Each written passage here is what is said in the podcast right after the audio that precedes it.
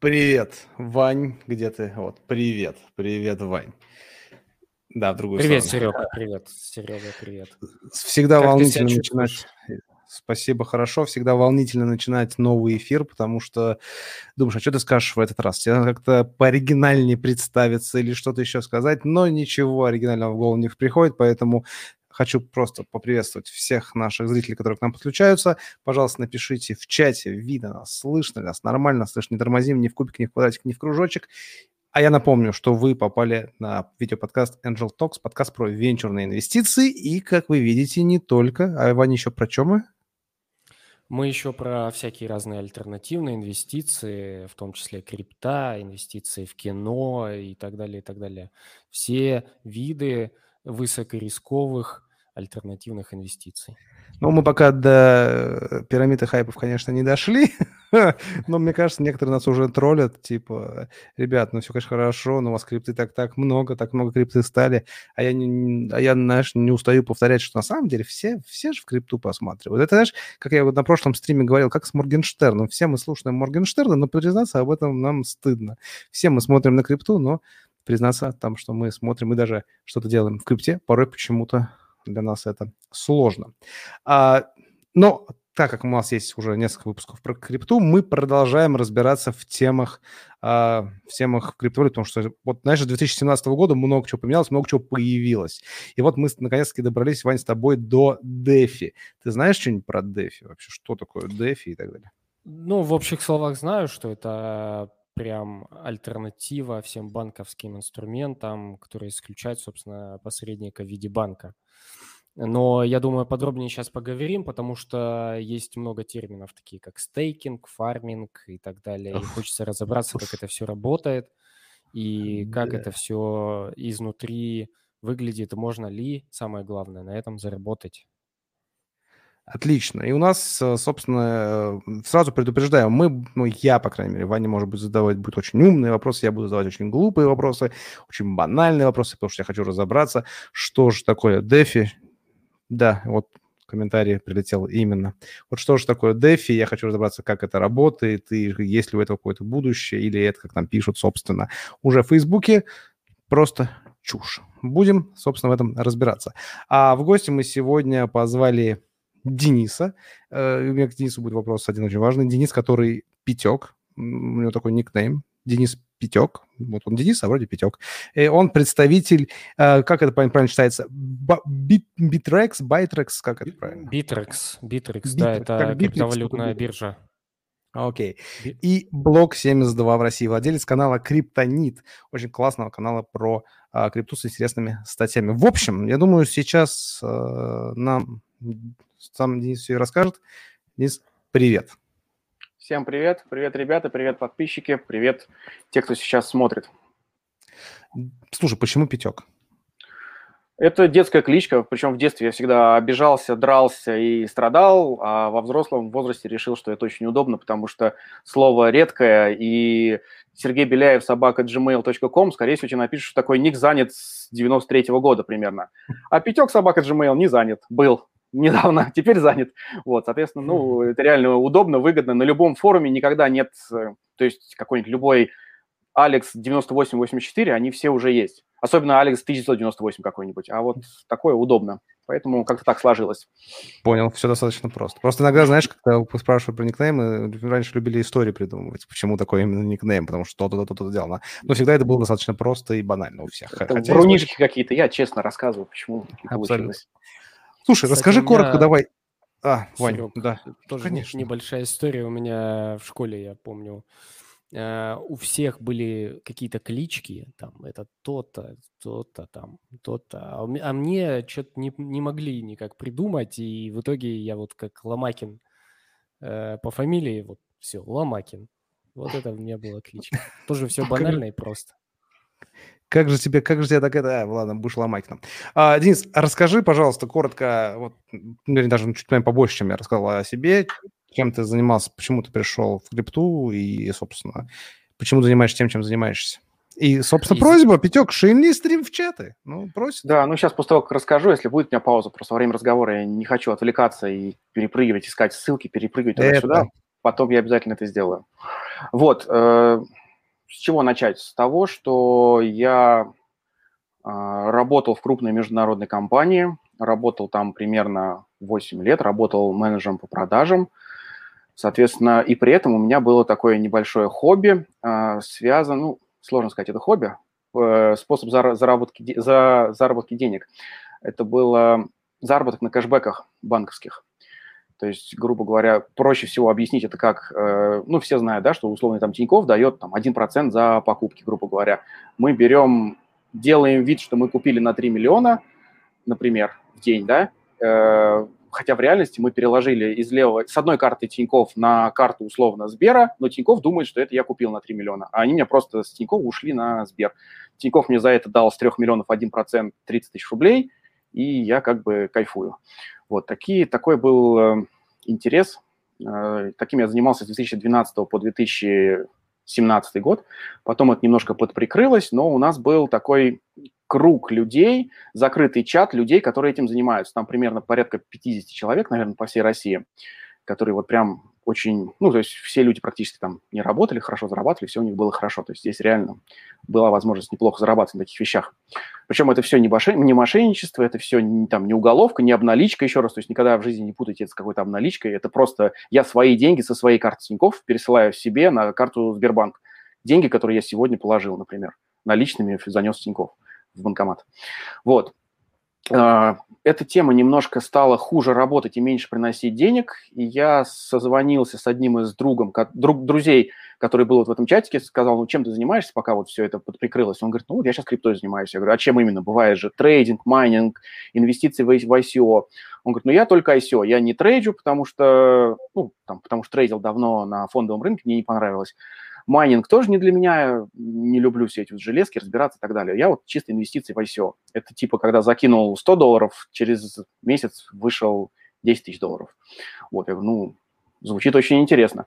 И вот с тех пор начал заниматься, то есть буквально я вошел в крипту в августе или сентябре 2017 года, зашел в несколько ICO, потом в 2018 году, то есть у меня была такая ситуация, например, тогда было несколько IO Binance начиналось. И у меня была такая ситуация, что я заработал на IO Binance что-то типа две или три годовых своих зарплаты в этой крупной международной компании, где у меня была белая зарплата, все красиво, все по-настоящему, ну, то есть все у меня там было довольно неплохо. Но я понял, что вот будет какой-то... Нужно было для того, чтобы заработать эти две-три зарплаты, нужно было в определенный момент сидеть у компьютера и нажать кнопочку «Купить».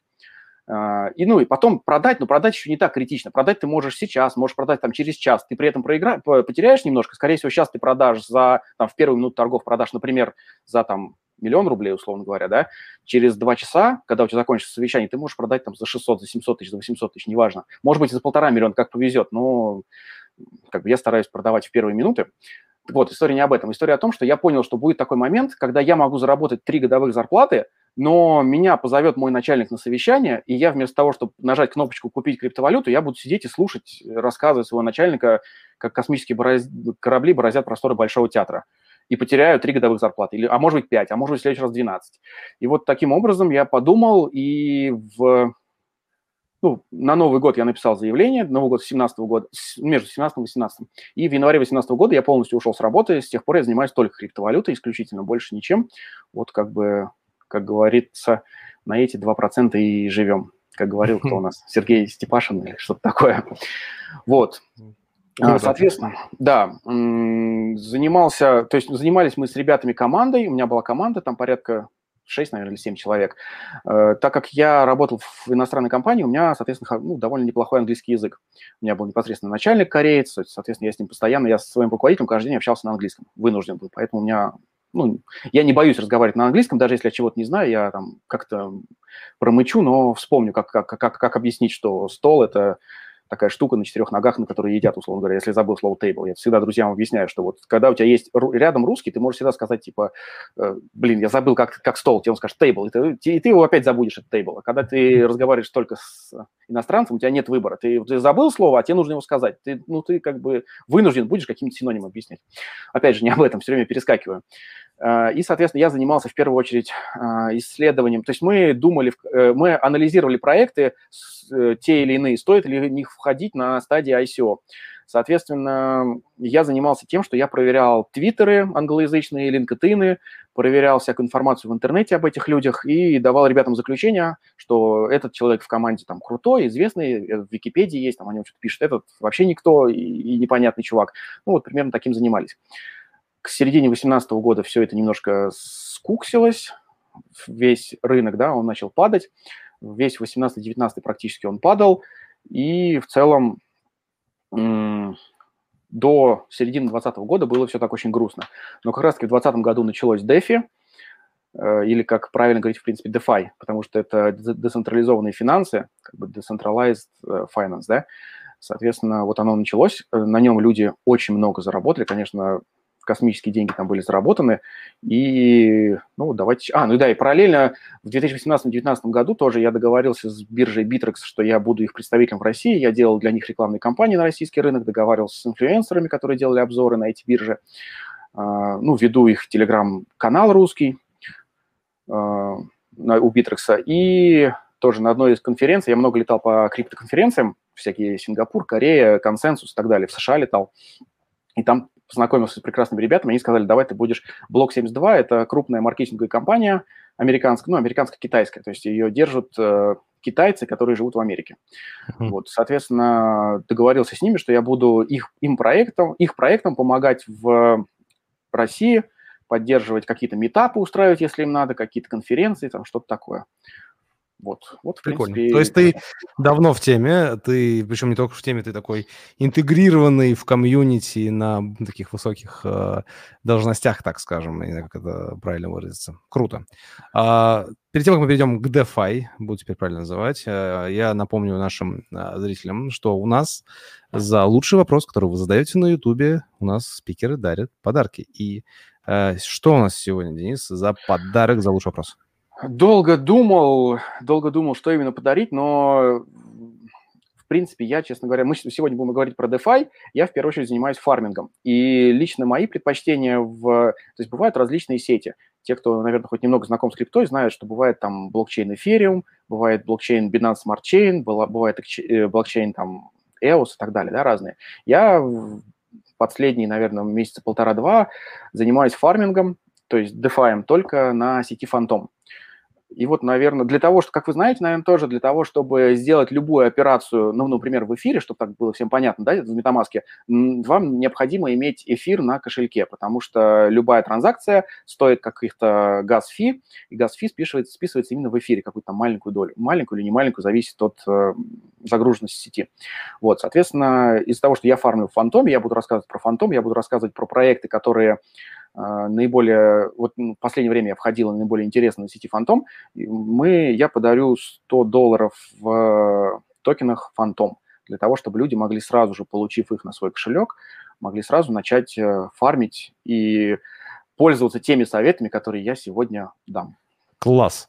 Мы еще будем повторять под это, потому что у нас будут зрители добавляться в течение эфира, поэтому мы будем пару раз еще напомним, что у нас за подарок. А поэтому, ребят, во-первых, э, поставьте лайк этому видео, если вам нравится, как у нас начинается, как у нас идет. Второе, задавайте вопросы на YouTube, потому что мы раскачиваем YouTube, и YouTube нравится, когда есть активность. Э, и третье, хочу напомнить, вопросы с донатами всегда вне очереди, поэтому у вас всегда есть шанс нам задонатить либо здесь с помощью стикера, либо на крипто-кошелек. Мы же теперь про крипту рассказываем, все это есть в описании. Окей. А, Ваня, перед тем, как мы начнем, у тебя есть что-то такое вот не по теме, просто брякнуть и так далее? Потому что нас тут обвинили в том, что мы много говорим мимо темы. Давай еще побольше поговорим мимо темы.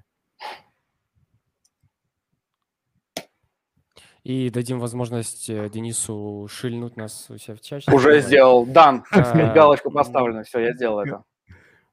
Окей, да. тогда, Вань, э, спасибо за твой комментарий, вот, это был вот, прекрасный. Да подожди ты, но, да подожди ты, но.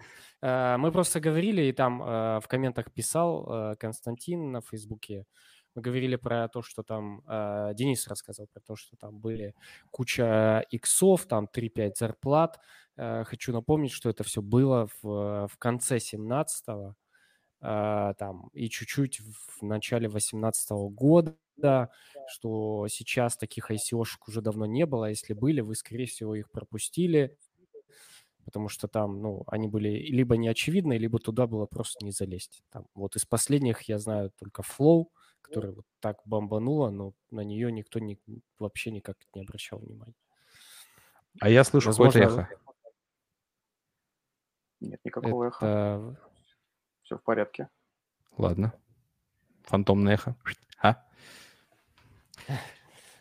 Так, окей, Вань, по-моему, у тебя, Вань, у тебя притормаживает, либо у меня притормаживает интернет, так что посмотри. Да, да у Ивана распадается, рассыпается картинка периодически. Да, у Ивана рассыпается картинка, mm-hmm. посмотри, в чем у тебя может быть проблема. А мы переходим к теме. Окей, DeFi. То есть смотри, за время крипты, ну вот с 2017 года, вот, вот в новый, когда прошла криптозима, вот она началась там, все крипто весна, в 2020 появилось много новых штук, там, NFT, а, DeFi, сейчас еще GameFi и так далее. Во-первых, Давай обсудим, что такое DeFi, почему оно появилось, почему оно появилось сейчас и зачем оно вообще нужно. Вот я вбросил, а ты давай выкручивайся.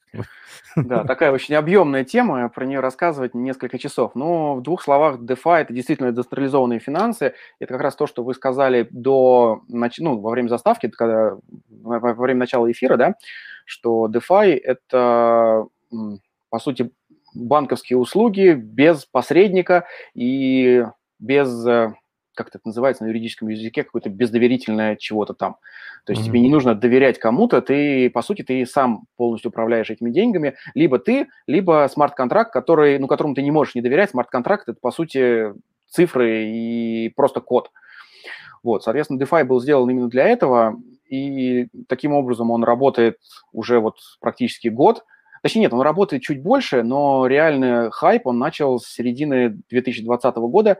Первым, по сути, DeFi пред, предложила ком- команда Compound. Это был такой проект, точнее, он и есть. Он сейчас входит, наверное, в топ-20, я думаю, в топ-30 э, CoinMarketCap по капитализации. Проект просто предлагал, что вы кладете свои деньги, и CoinMarketCap каким-то, э, и Compound каким-то образом их э, управляет ими, и дает вам за это определенные проценты. Опять же, тут надо немножко сказать о том, что все-таки мы вот русские, российские люди, да, воспитаны немножко другими процентами по вкладам. И вот, честно говоря, когда я видел проценты на компаунде, там, или сейчас я вижу проценты на доллар, там, 2% годовых, 3% годовых, для меня это просто, ну, что за бред? За 3% годовых я привык рубли класть там, ну, у меня были вклады под 15, под 18 процентов. Это было в 2000, наверное, 2014 году, да, когда все эта история с Крымом и с падением резким доллара была. То есть тогда были вклады под 14-15 процентов, если я не ошибаюсь. Даже можно... Опа.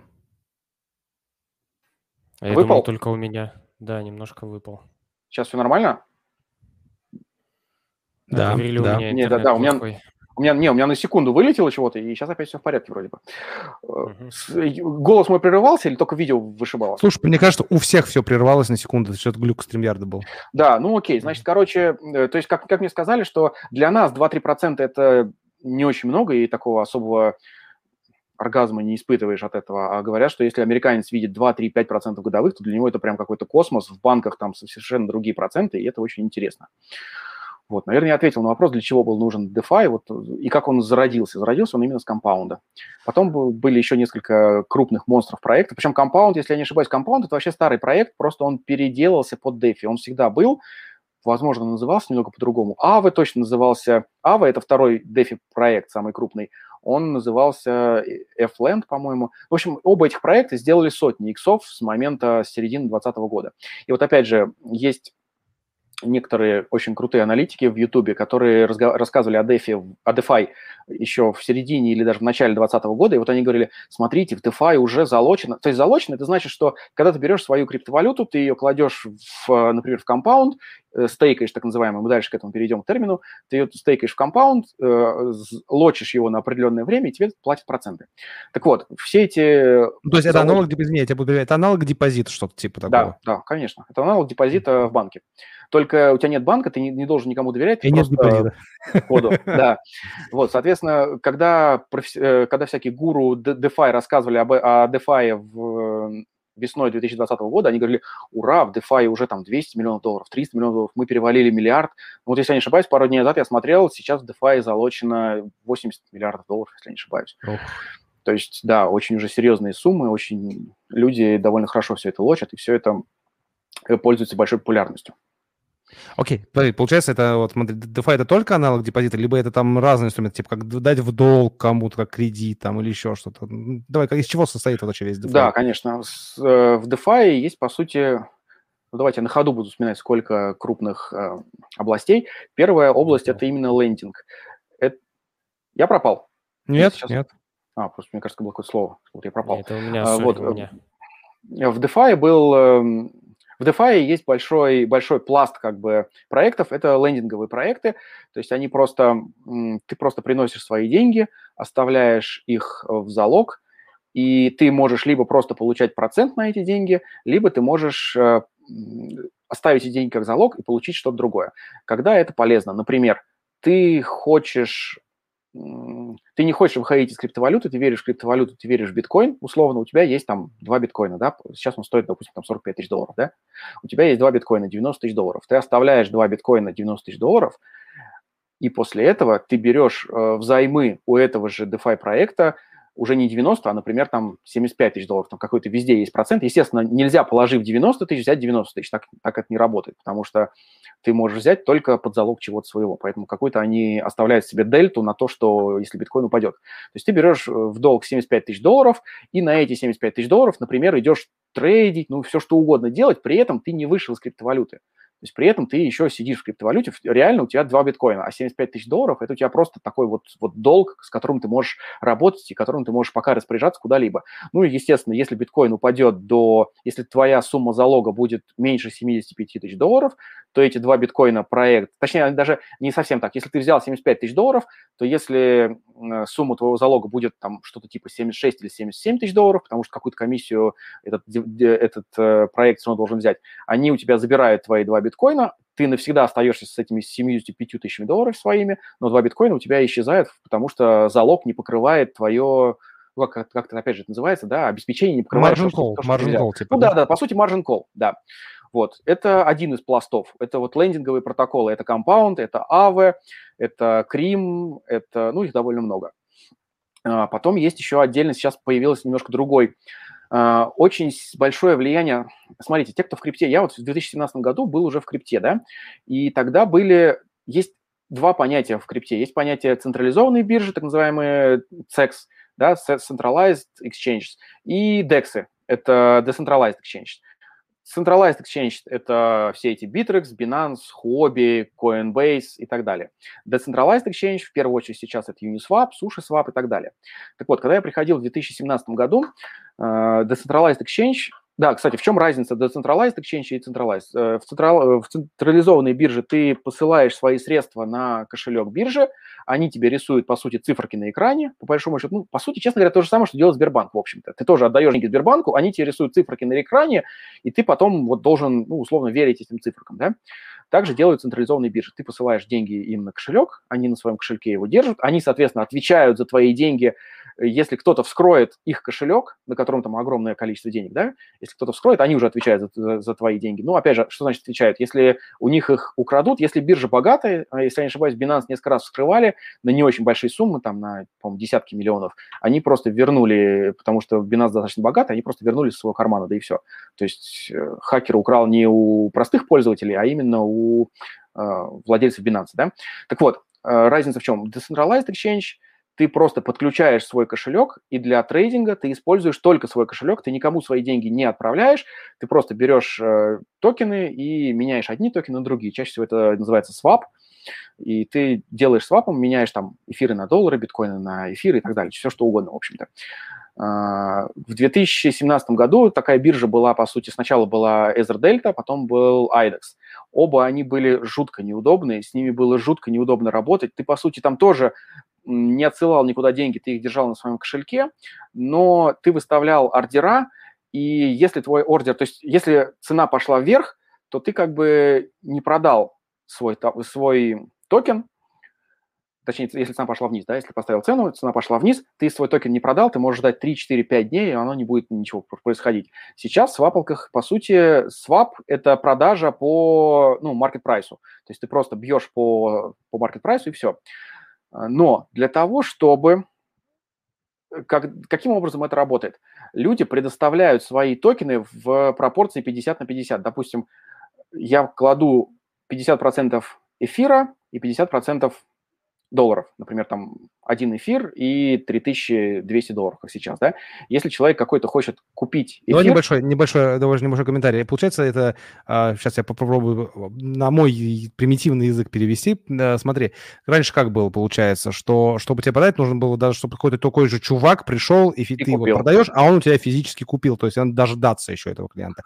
То да. сейчас умные ребята придумали такой некий пул ликвидности, так называемый, такая, такая общак денег, где одно, одинаковое количество монет, получается, одной валюты, одинаковое другой. И когда я прихожу на эту биржу, то я такой, я хочу продать, и мне автоматически по смарт-контракту продается из этого пол ликвидности. Да. Я плачу комиссию, а эти комиссии платятся этим. Правильно я понимаю? Ну, все верно, да, все верно в целом. И при этом люди, естественно, э, есть такое понятие impermanent loss, давайте тоже не будем углубляться, потому что это довольно сложно, но в целом, грубо говоря, если у нас есть эфир и доллар, если мы положили тысячу долларов и эфира на тысячу долларов. Если после этого эфир упал в три раза, то мы вытащим уже из пула не 2000 долларов, а там 1500 или 1300. Называется Impermanent Loss. Если кому-то будет интересно, можно скинуть ссылочку на очень подробно интересное Непостоянные видео. потери, по-моему, да, переводится? Да, Impermanent Loss, непостоянные потери, не, ну, что-то такое, да, Impermanent mm-hmm. Loss, непостоянные потери, по-моему.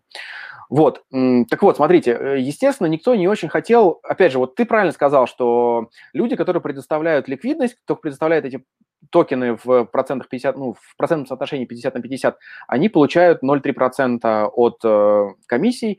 Это, в принципе, не так много, это неинтересно, учитывая, что мы можем попасть на этот impermanent loss.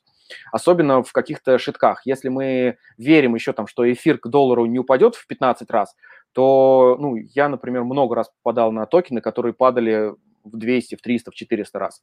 И если бы я там предоставлял ликвидность, естественно, если я положил изначально, например, 1000 долларов в этом токене и 1000 долларов в USDT в долларах, да, то когда он упал в 1000 раз, мне примерно вышло бы не 2000, а я думаю, что долларов 20 или 15, типа того. Это все рассчитывается калькулятором, я говорю приблизительно, но цифры примерно были бы такими. Это не то, что если он упал в 1000 раз, ты получаешь вместо 2000 1950. Нет, 100%. Ты скорее теряешь 1950 и получаешь что-то типа полтинника.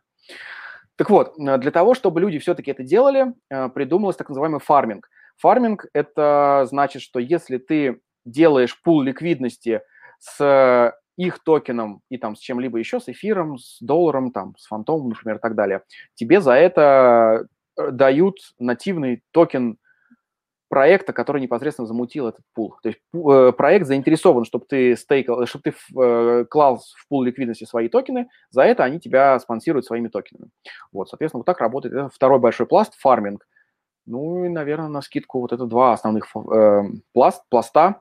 То есть ты либо фармишь, либо ты, по сути, менее рискованно делаешь э, то, что я говорил изначально, вот этот лендинг протокол, так называемый. Просто кладешь деньги, достаешь какие-то другие деньги. Он и есть стейкинг, это, это называется стейкингом. Нет? Э, стейкинг – это значит, как, э, стейкинг – это действие, а, э, состоящее в том, что ты просто один из своих токенов лочишь в каком-то контракте для того, чтобы получать на него процент. По сути, да, но лендинг – это значит, что ты еще можешь взять в долг, а иногда бывает стейкинг, чистый стейкинг, просто, ну, как банковский депозит. То есть ты просто кладешь... Кстати, да, у нас же в банках, между прочим, я вспомнил, у нас тоже есть в некоторых банках такая была ситуация, что ты, если тебе не дают кредит, например, ты там официально не работаешь, ты можешь положить условно там 5 миллионов вклада, и после этого ты можешь взять в кредит там 3 миллиона, например. Это сто процентов mm-hmm. такое работало, я знаю такие истории у ребят. Так вот, здесь тоже лендинг можно сравнить вот именно с этой позицией, а стейкинг можно сравнить с прямым обычным вкладом, депозитом. То есть тебе ничего в ответ не дают, ты просто положил деньги и получаешь на них какой-то определенный А вот процент. откуда, оттуда, откуда там процент формируется? Типа они куда-то деньги отправляют, торгуют, трейдят, что откуда берется? Да, они находят, то есть они, скорее всего, твои вот эти эфиры, они находят максимально интересные фарминг-стратегии, то есть, скорее всего, у них какие-то боты настроены на то, чтобы вот ты положил эфир, они знают, в каком проекте за, например, за стейк эфира дают там 15% годовых. Они 12% отдают тебе, например, а 3% берут себе, чтобы ты уже не искал, не бегал. Либо, опять же, тоже, смотрите, э, если, э, когда сеть была загружена, вот из-за того, что сильно заработал это DeFi. То есть, опять же, сеть эфириум работает таким образом, что чем больше ей пользуются, тем дороже ей становится пользоваться, по сути. То есть она тем более загруженная, и тем, более, тем больше стоит Gwei, и тем больше каждая стоимость комиссии. Так вот, из-за того, что DeFi загрузила сеть очень сильно, DeFi, из-за этого стало невыгодно ничего делать с небольшой суммой. То есть для того, чтобы, например, 100 долларов застейкать, ты должен заплатить комиссию 80 долларов, например. Не например, а прям вот реально такие были истории. Даже на максимуме я слышал комиссии за э, свапы там до 250 до 300 долларов. То есть, то есть невозможно со 100 долларами что-либо сделать, потому что ты тупо, ты вроде как получаешь 20% годовых, но 20% годовых на 100 долларов – это 20 долларов в год, а ты сегодня потратил комиссии 80. То есть ты будешь отбиваться 4 года. Естественно, никто такое не делал. Поэтому, поэтому проще было, э, ты просто кладешь ты положил 100 долларов, Иван положил 100 долларов, Сергей положил 100 долларов, много людей положили по 100 долларов, потом они взяли тысячи эфиров, заплатили за транзакцию 80 долларов, все вместе вот именно проектом, соответственно, вся эта комиссия размазалась на нас, на всех, и каждый заплатил не 80 долларов, а 8 центов, например, и всем вроде как это уже вот выгоднее. То есть, ну вот, например, так это работало в том числе. Но в целом mm-hmm. они искали более выгодные фарминг-стратегии и зарабатывали деньги. В принципе, они делали то же самое, что, что и ты делаешь, но только более грамотно и более профессионально, потому что они как бы, ну, это их основной бизнес, по сути. Слушай, Примерно так а работает. Да. Вот такой вопрос. Когда ты вот фармишь, да, отправляешь фарминг 50% это 50% этой валюты, допустим, ты говоришь, там дают тебе нативный токен. То есть, по сути, ты фармишь именно вот эти вот нативные токены, поэтому и фарминг называется, ты их создаешь. А, ты их создаешь как? Получается, тебе 20% вот как раз вот этими токенами дают, или тебе 20% дают к тому, к той штуке, а еще отдельно токенами дают? Опять вы подошли к очень интересному вопросу. А, есть по сути, два типа. Фарминг бывает, по сути, двух типов. Либо ты просто фармишь... Э, нет, давайте по-другому начну. Э, есть два понятия в фарминге – APR и APY. APR – это, если провести аналогию с реальной жизнью, это депозит с выдачей процентов в конце вклада. То есть, например, ты положил 100 тысяч рублей, у тебя 20% годовых, это означает, что ровно через год ты заберешь ровно 120 тысяч рублей, правильно? Свою сотку и 20%, 20% годовых, 120 тысяч. Это называется APR. Uh, APY – это аналог депозита, аналог вклада с капитализацией. То есть написано, что ты в конце года получишь 33% годовых, но только из-за того, что у тебя каждый месяц будет капать какой-то процент, и он автоматом будет там причисляться к, к телу вклада, да, и после этого он, э, знаете всю эту историю с э, вклад, с капитализацией. Да, сложный процент. Из-за того, что у тебя тело вклада будет не весь год, он у тебя будет 100 тысяч рублей, а он у тебя будет в этом месяце 100, в следующем 102, в следующем 104 и так далее, да. Вот. APY показывает именно это. Так вот, э, есть два варианта фарминга. Первый вариант фарминга под APR – это когда ты просто тебе выдают токен, и ты с ним можешь делать сам, что захочешь. Либо ты его можешь продавать и выводить эти деньги себе на хлеб. Либо ты можешь э, покупать а, этот же токен и увеличивать свою фармящееся тело ты можешь делать все, что угодно, тебе просто каждый блок эфириума, блок эфириума проходит, если я не ошибаюсь, что-то типа 8 или 10 секунд, раз в 8-10 секунд, соответственно, тебе раз в 8-10 секунд присылают э, какую-то маленькую копеечку этих токенов, и ты с ними можешь распоряжаться каким образом хочешь. Бывает фарминг, так называемый автокомпаундинг. Это означает, что проект за тебя сам берет например, они сразу пишут, типа, ежедневно, один раз в день, или ежечасно, или там каждые 10 минут, они берут твои токены. Например, ты фармишь в паре эфир-доллар, тебе насыпают, например, суши, условно говоря. Каждые 10 минут все суши, которые тебе начислили, они продают, покупают на 50% эфир, 50% доллар и добавляют к твоему телу. Угу. То есть, ну, как я и сказал, это по, по сути полный аналог... Auto-invest. Э, да, это, это по сути полный аналог депозита с э, капитализацией, вклад с капитализацией. Вот. И, соответственно, это есть ответ на твой вопрос. Если ты кладешь в обычный фарминг, то тебе дают нативный токен. Если ты кладешь в auto-compounding, то у тебя просто увеличивается тело твоих же токенов. Э, в чем okay. большая разница? Большая разница в том, что если ты веришь, что нативный токен может расти, вот, например, сейчас тебе там каждый, допустим, каждые 5 минут тебе начисляют на 1 доллар, да? Значит, за час ты получишь 12 долларов, да? Да, если тебе на каждые 5 минут начисляют 1 доллар. Если ты веришь, что он у тебя вырастет, что этот токен недооценен, и в реальности через час вот эти 12 токенов, которые тебе дали, которые должны стоить 60 долларов, э, которые должны стоить 12 долларов, они будут стоить 120 долларов, то это значит, что ты фармил с гораздо большим процентом. То есть э, фарминг mm-hmm. без mm-hmm. автокомпаундинга, он более рискованный, потому что твой нативный токен может как упасть, так и вырасти. Но зато он потенциально может быть более прибылен. То есть даже если нарисовано APR там какой-то, не знаю, 100% годовых, например, это не значит, что ты получишь 100% годовых. Если токен упадет, ты получишь 3% годовых. Если он вырастет, по сути, может быть, ты фармил под 1000% годовых. В Все, автокомпаундинге... пазлик, пазлик сошелся. То есть вся, вся Да. ну, если я правильно понимаю, то есть вся штука, ты, собственно, ты создаешь вот эти нативные токены, и в них вся, вся- весь вкус, в них вся Да. соль. Но если, если у тебя автокомпаундинг, то твой токен каждые 10 минут продается, и поскольку бы он не, не увеличился, ты, ты его все равно продаешь, и, ну, то есть ты его не копишь. Ты его Мгм. постоянно льешь в стакан, каждые там, 10 минут, например, автокомпаундинг. Поэтому у тебя реально сколько написано APY, такой ты APY будешь получать. Слушай, вот я поэтому хотел узнать, знаешь, какой момент еще? Я же правильно понимаю, что там вот из-за того, что курсы может меняться, вот давай первый вопрос, а, ты берешь условных э, 5 эфиров и на такую же сумму долларов, 15 тысяч да? долларов проще всего, да? По 3 тысячи долларов эфир. Давай, да, условно. Вот, то есть если поменяется какой-то курс, я же где-то что-то читал, что тебе э, не то, что дадут меньше денег вернут, тебе просто в разном соотношении вернут. Э, Ну, ты, это как ты раз то, что- сумму в долларах. Нет, не ту же. Почему? Не ту же. А, Если смотри, у тебя... я- я- это, я- это давай- impermanent loss и есть. Это то, что мы говорили про impermanent loss. Ага. Это- не, просто это- почему, знаешь, как я думал? Я могу ошибаться. То есть, смотри, если я изначально беру там, условно, 10 тысяч долларов, разделяю их напополам на одну часть, покупаю эфиры, э, условно, а вторую я делаю 5 тысяч долларов, то если курс эфира меняется, я где-то читал, что тебе типа сначала дают, ну, у тебя будет больше долларов, а, но меньше эфиров тебе вернут. Ну, ты в Верно. общую сумму, общую сумму ты Сумму получишь ту меньше. же. Нет, Ладно. там просто нужно подумать, нужно подумать в части той, что откуда они возьмут столько же эфиров. То есть есть человек, который, вот смотри, сейчас цена эфира 3000 долларов. Какой-то человек пришел, вот ты положил, э, цена эфира 3000 долларов, да, ты положил 10 эфиров и 30 тысяч долларов. Пришел какой-то человек, вытащил у тебя 5 эфиров и положил тебе, сколько там, 15 тысяч долларов на 5 эфиров. Мгм. После этого цена упала. И следующий человек положил 5 эфиров, но положил уже не 15 тысяч долларов, а 10 тысяч долларов, например. И когда между вами всеми будут делить э, пул, то каким образом, когда ты захочешь вытащить свои деньги и 50 на 50, ты же понимаешь, что у тебя сначала на первые 5 эфиров тебе пришло 15 тысяч долларов, за них тебе реально Мгм. все как бы поровну останется. За вторые 5 эфиров тебе пришло уже 10 тысяч долларов. Поэтому, ну, откуда возьмутся лишние деньги? Лишние деньги взяться не могут.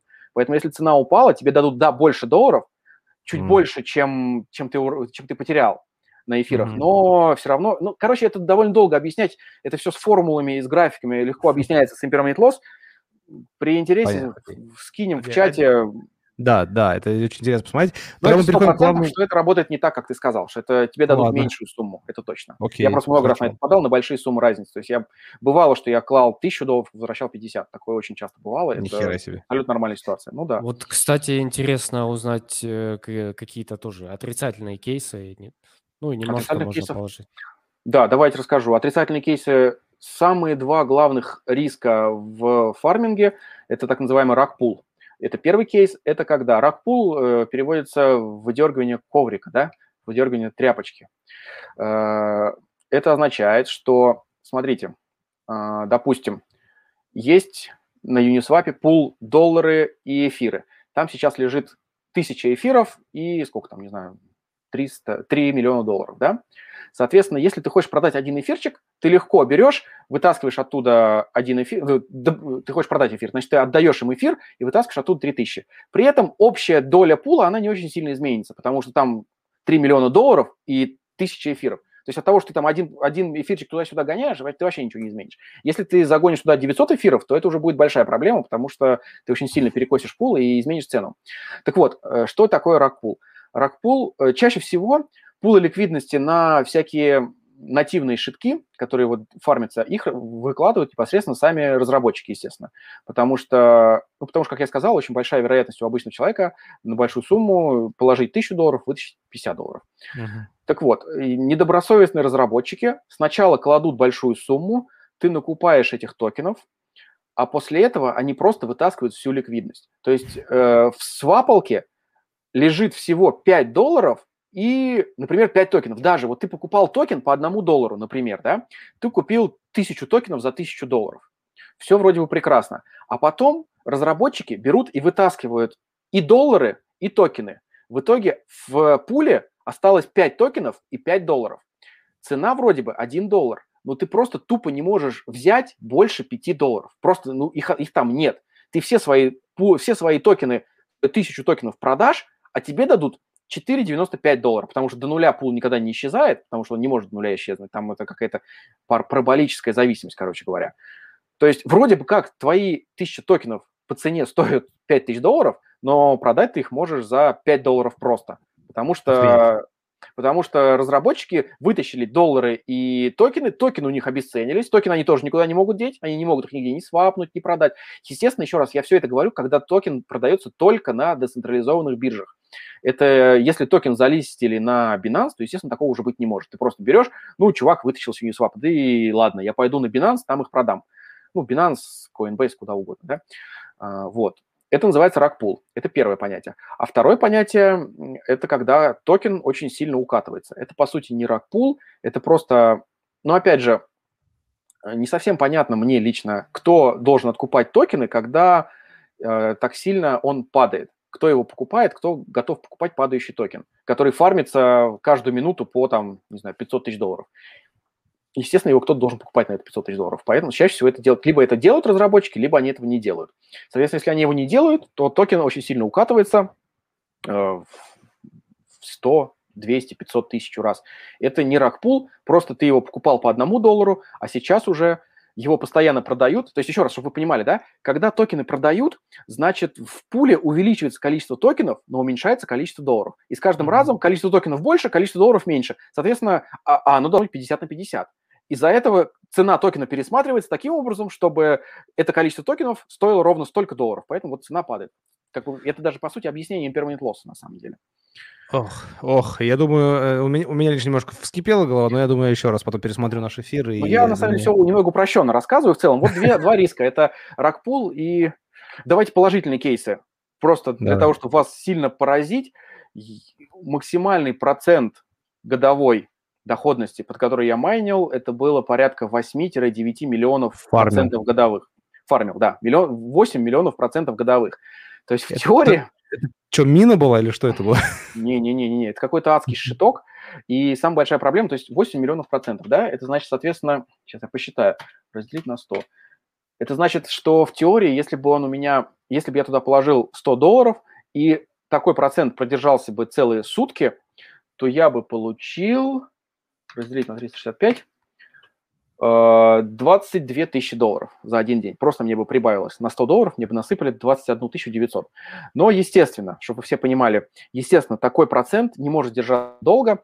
И когда тебе насыпают такое огромное количество токенов, токен очень сильно падает, его все льют, и вот тут надо успеть обогнать. То есть тебе в минуту наливают условно на 1000 долларов, но твой то, что ты держишь, твой холд токена, падает в минуту на 800 долларов. И вот ты должен понять, что быстрее у тебя тебе начисляют, и ты можешь успевать продавать и как-то восстанавливать, либо тебе быстрее цена падает.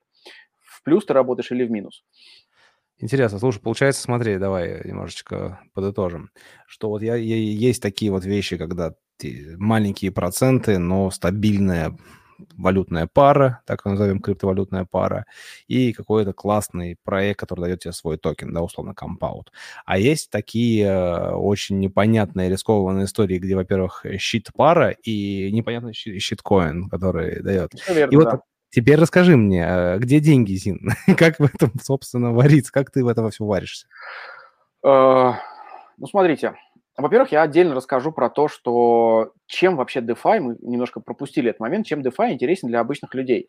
Вот когда я говорю своим друзьям, что, ребята, если у вас есть какие-то лишние деньги, ну, условно лишние, да, э, зачем вам их класть в Тинькофф под 5% или в Сбер под 2, наверное, процента годовых, да, в рублях, а если в долларах, то вообще там говорить о том, там вообще, наверное, 0,3, 0,5, я некачественно не смотрел вклады в долларах, но думаю, что они примерно такие в наших банках. Там до одного, до, до, до, до полутора Ну, 1-2% я тоже видел. 1-2 Ну, может быть, 1-2, наверное, да. Может быть, я не прав uh-huh. про 0,3, 0,5, но тем не менее, 1-2%. Зачем вам класть под 1-2%, если вы можете эти деньги перевести в USDT, то есть не в биткоин, не в эфир. Вам не надо зависеть от цены биткоина. Если завтра биткоин будет стоить 10 тысяч, 10 тысяч долларов, упадет в 5 раз, да, все сложится адски, весь крипторынок будет просто в ужасе. Но тем не менее, если ты положил свои 10 тысяч долларов в USDT, у тебя они остались как 10 тысяч долларов в USDT. Тебе как бы по сути есть маленькие риски, что USDT тоже очень испугается и как-то убежит своими деньгами, но это так называемый черный лебедь, это если прям совсем какой-то ад произойдет, мне кажется, mm-hmm. если биткоин будет стоить 2000 долларов. Если он упадет, сегодня он 45, если он завтра будет стоить 22, с тезером ничего не случится. Если даже будет стоить 10, с тезером ничего не случится. С тезером может случиться, если будет 1000 стоить. 45 раз, если упадет. Так вот, зачем вам фармить, под, не фармить, зачем вам депозит класть в Тинькофф под 2% в долларах, если ты можешь вполне в крипте э, на стейбл пары, вот когда я начинал фармить в мае, было довольно много вариантов фармить чисто стейблы под примерно 100% годовых. Это было реально очень интересно, когда вот э, весь рост битка прошел, вот это до 65 тысяч, да, он с января э, до мая вырос до, с 10 до 65 тысяч, да, то есть довольно многие люди заработали, это все там было более-менее нормально, и кто успел, вывелся в доллары, и, в общем-то, смысла не было выводить деньги, я просто их закинул в фарминг, фарминг стейблкоинов, еще раз, это абсолютно по сути, безопасно. Есть риски того, что какие-то хакеры найдут ошибку в коде и каким-то образом твои деньги перекочуют к ним в карман. Такое тоже бывает. Ну и еще ты должен доверять, наверное, тому месту, куда ты, где ты фармишь. Да, ну, опять же, когда ты... Вот я сейчас расскажу, кстати, один интересный случай. А, порядка 100% годовых были нормальные цены. Там 70... Э, не цены, а нормальные проценты. 70-80% годовых было вообще очень популярно, и это было легко найти на стейбл 70-80% годовых. А, но был один такой проект, назывался Iron Finance на Binance Smart Chain. Uh-huh. Они давали 700% годовых на пару стейблов. Это, конечно, вообще космос. То есть ты просто кладешь 100 тысяч долларов, и в день получаешь, в день получаешь 2000 долларов. Именно долларами, без разницы, что происходит с битком. То есть это работало где-то месяца полтора, и, в принципе, за полтора месяца можно было легко сделать, ну, сколько полтора месяца, 100% годовых, да, получается? Mm-hmm. Если месяц это 30 дней, 45, ну, а, нет, ну да, 2, 2, 90% годовых можно было сделать. Но я, честно говоря, чувствовал, что здесь есть какой-то подвох. Там залочили полтора или два миллиарда долларов. То есть это был не мусорный проект, это был проект очень серьезный, деньги туда доверили, крупные дяди занесли, и все там было более-менее нормально. Но в какой-то момент все-таки что-то пошло не так, причем их не взломали, просто это была ошибка в коде, и они немножко не просчитали такой момент, что будет, если все начнут сливать. И когда все начали сливать, э, проблема была в том, что у них был свой собственный стейбл. То есть бывают стейблы традиционные, USDT Tether, USDC, там, Circle, да, BUSD, Binance, DAI и так далее. Это те, э, те стейблы, которые все знают, все доверяют и все понимают, откуда у них берет цена. У них был свой собственный стейбл, э, как-то он назывался, Iron, что ли, не помню, Iron USDC. И так вот, проблема была в том, что из-за того, что очень резко все упало, он стал стоить не 1 доллар, он стал стоить 0,75. Это было заложено в коде, это был минимум, до которого он может упасть.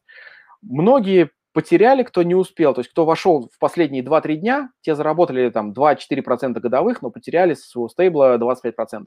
Но в целом, кто просидел долго, нормально заработали. Опять же, ни в коем случае не говорю в такие вещи. То есть это все очень странно, когда все дают 80-100, а эти ребята дают 700. Если бы они давали 110-120, я бы, наверное, тоже занес. А 700 я сразу понял, что здесь какой-то есть подстава. Ну вот, угадал. Слушай, а вот, а почему а падают? Я же заметил, что со временем это говорят, что они падают, вот эти годовые штуки. То есть тебя вот написано там 300%, там через две недели заходишь уже там 200%, там еще там, через неделю 100%. Почему-то это падает.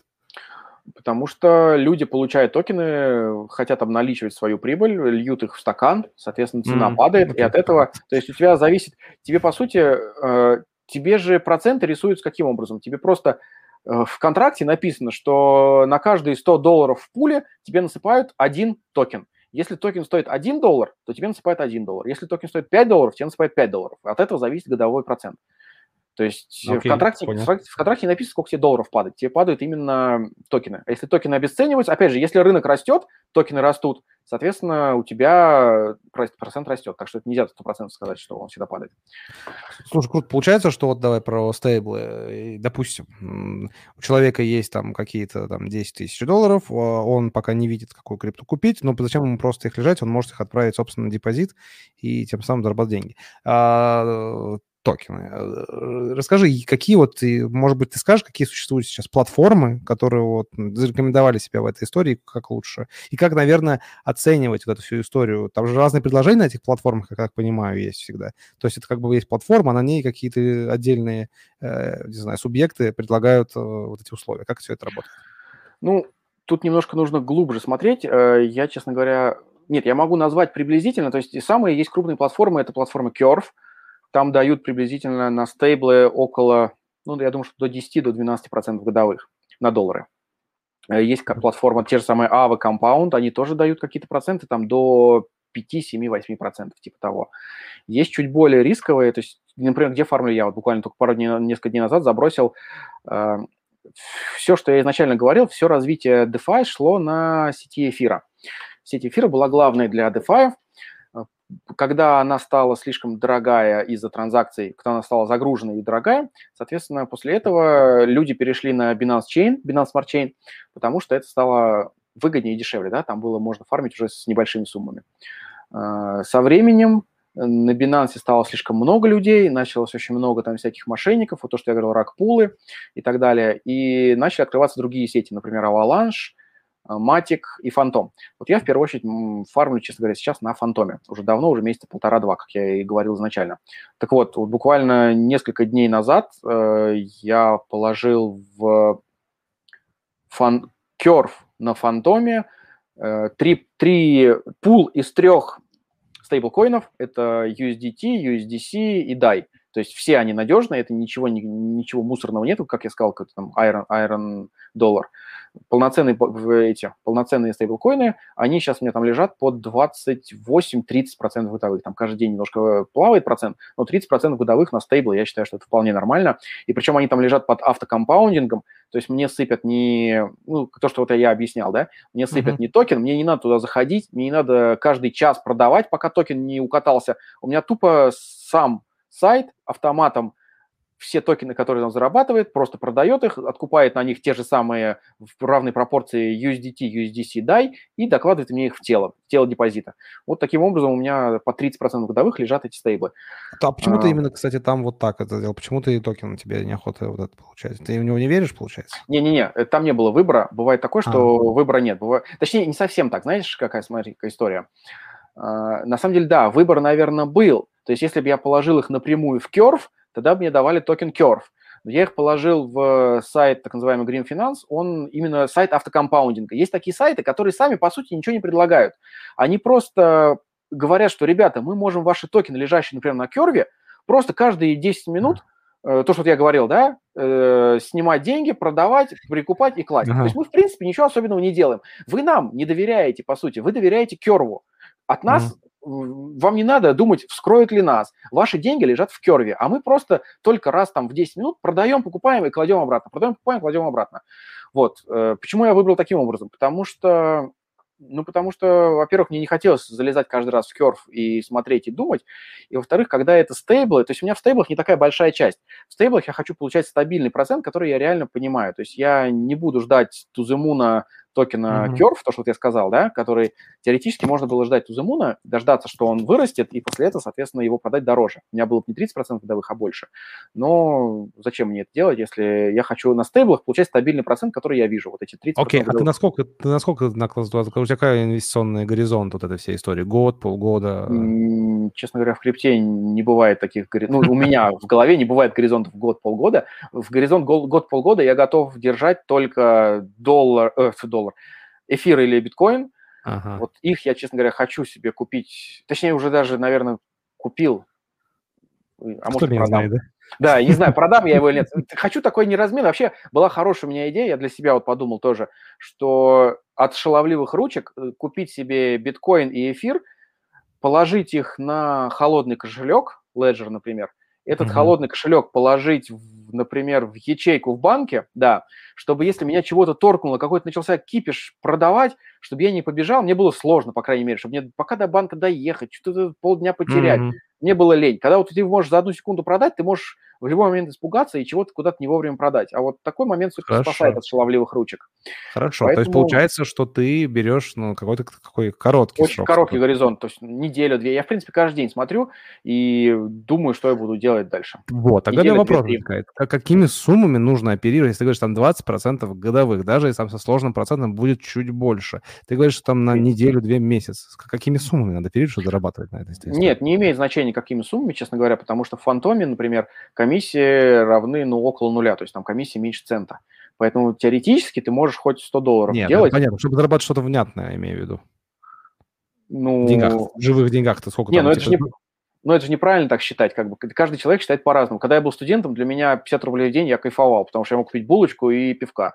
Сейчас mm-hmm. мне нужно в день какая-то другая сумма, поэтому не совсем так правильно считать. Главное, что у тебя комиссии нет никаких, поэтому ты можешь, ну, соответственно, все же легко посчитать. 30% годовых, значит, это, допустим, 2,5% в месяц, да, даже 2% в месяц. С 10 тысяч долларов в месяц ты будешь получать 200 баксов. Много это mm-hmm. или мало? Ну, так. Вроде при том, что ты ничего не делаешь, ты просто положил и делаешь свои, занимаешься своей жизнью и своими занятиями, вроде как неплохо 200 долларов в месяц.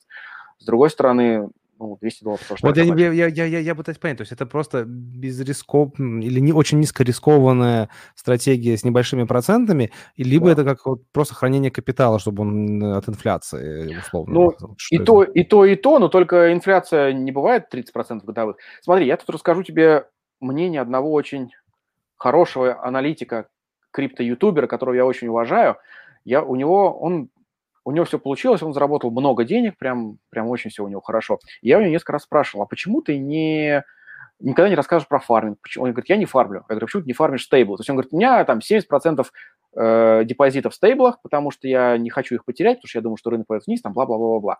Опять же, об этом не хочу раз разговаривать, куда пойдет рынок, не об этом сегодня тема, да. Э, там остальные 40% у меня там они залочены, я ими не могу пользоваться и все такое. Я говорю, ну окей, 70% у тебя в стейблах. Положи стейблы, зарабатывает 20-30% годовых. Учитывая, что у тебя сумма измеряется сотнями тысяч долларов, это значит в месяц ты можешь иметь, э, ну, десятки тысяч долларов легко с 30% годовых, даже с 30. А когда было 100, ты мог в месяц иметь там чуть ли не сотни те же самые. Почему mm-hmm. бы так не делать? Он говорит, ну, типа, я все-таки, э, особенно, ну, мы с ним больше разговаривали не когда было 100, а когда было скорее там 50-60% годовых. Э, он говорил, что для меня важнее сохранить, то есть я даже минимальный риск, даже 1% риска не хочу класть на то, что у меня эти деньги украдут. То есть я хочу эти деньги, чтобы они были 100% у меня на руках. Ну, я считаю, что это паранойя, я лично считаю. Uh-huh. Опять же, я бы, конечно, вот если у меня было, например, 500 тысяч долларов, наверное, 500 тысяч долларов я бы не заложил туда. Но половину от своих стейблов почему бы туда не заложить, честно говоря. Тогда Особенно, когда меня... это большая сумма. Окей, тогда у меня следующий вопрос возникает. Получается, что э, это твоя единственная деятельность, или ты же еще занимаешься тем, что ты покупаешь какие-то, ну, обычно торгуешь монетами, покупаешь монеты, Нет, продаешь, конечно. или ты только фармишь? Нет, конечно, конечно. Я, опять же, в, мар... в мае я очень активно фармил. Э, наверное, 90% времени моего занимал фарминг.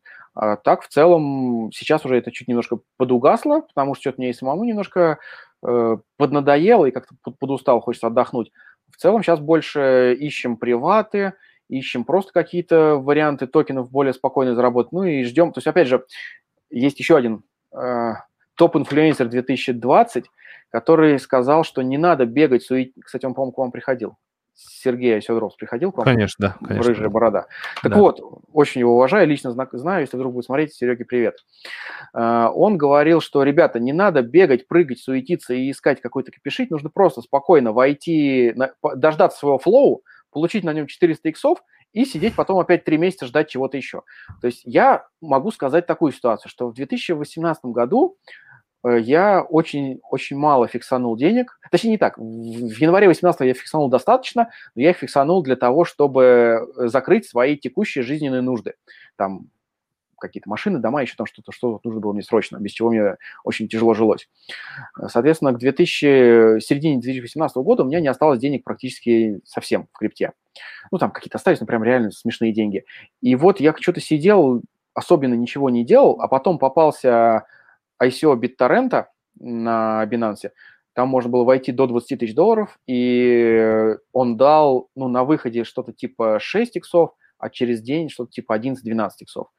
То есть вот сразу можно было войти на 20 тысяч долларов, сделать 12 иксов, сделать это сколько, 240 тысяч долларов, и, в принципе, у тебя сразу в крипте уже есть деньги. И не надо было суетиться всю вторую половину 2018 года, когда было все совсем плохо. То же самое с Flow. То есть эти случаи постоянно попадают. Тот же граф, там что-то еще можно рассказывать. Поэтому иногда, наверное, правильной тактикой будет не суетиться. Если тебе нравится и просто по фану, вот, например, тоже скажу, несколько дней назад я зашел в фармилку на 400 долларов. То есть э, так, это не у меня. Это у меня, сори. Да, э, естественно, для меня это, ну, абсолютно не деньги. Это не для того, чтобы я хотел там заработать. Я вряд ли верил, что я заработаю с этих 400 долларов 40 тысяч долларов.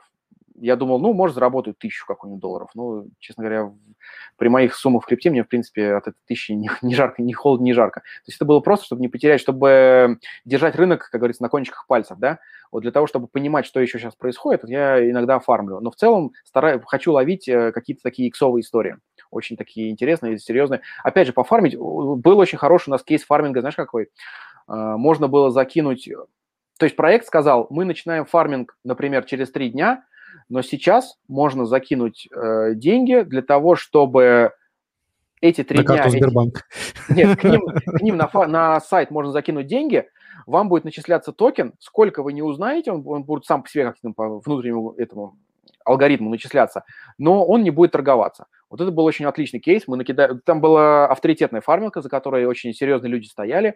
Мы понимали, что нас никто не кинет. Если мы кинем туда деньги, от нас не убегут эти люди, скорее всего, потому что там ну, люди не будут э, свой авторитет из-за там, 2-3-5 миллионов долларов портить. Не наших 3 миллионов долларов, а всех людей, естественно, то есть сколько было залочено, имеется в виду. Uh-huh. Вот. И, соответственно, мы закинули, и, ну, заработали очень, ну, закинули большие суммы, там, наверное, ну, десятки тысяч долларов, да, какие-то. Mm.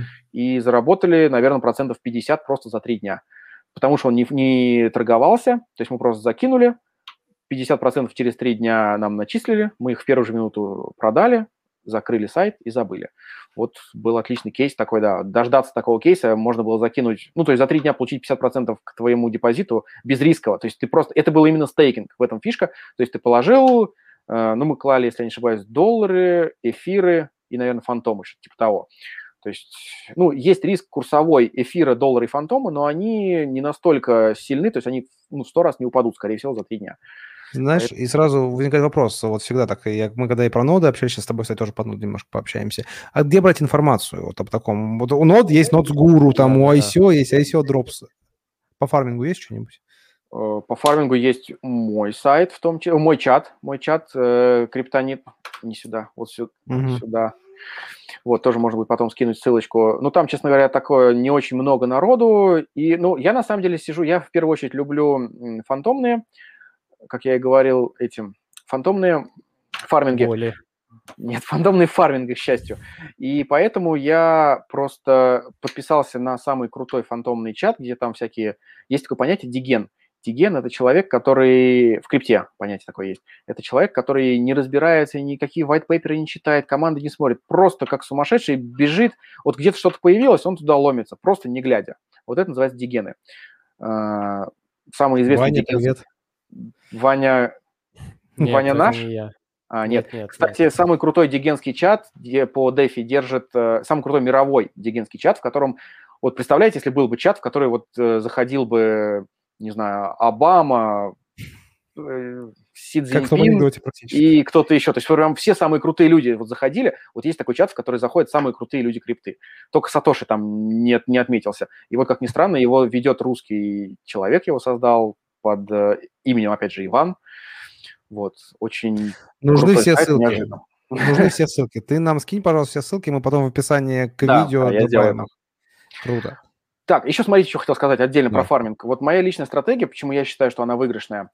А, я стараюсь заходить в проекты фарминг. Это, наверное, если ваши слушатели, если кого-то они раньше слушали, то вот про такую стратегию они, наверное, еще не слышали. Я стараюсь заходить, то есть э, бывает три типа э, токенов, по сути, в фарминге. Бывает фарминг чисто стейблов, он, естественно, самый, менее, самый безрисковый, условно, да, самый малорискованный, и он самый малорентабельный, там меньше всего процентов дают. Есть пары, например, в сети фантома, у тебя есть пары всегда там биткоин фантом, эфир фантом, какой-нибудь там суши фантом, компаунд фантом. То есть такие более-менее именные э, токены из топ там 50, например, которые торгуются на Binance, имеют большие объемы там, и так далее. То есть они не будут укатываться, они не могут укататься за один день в сто раз. Ну, потому что, потому, что, потому что от твоего фарминга они, по сути, не зависят. У них все слишком хорошо. Кстати, Angry Birds правильно сказал про Lobster DAO. Это именно тот самый чат.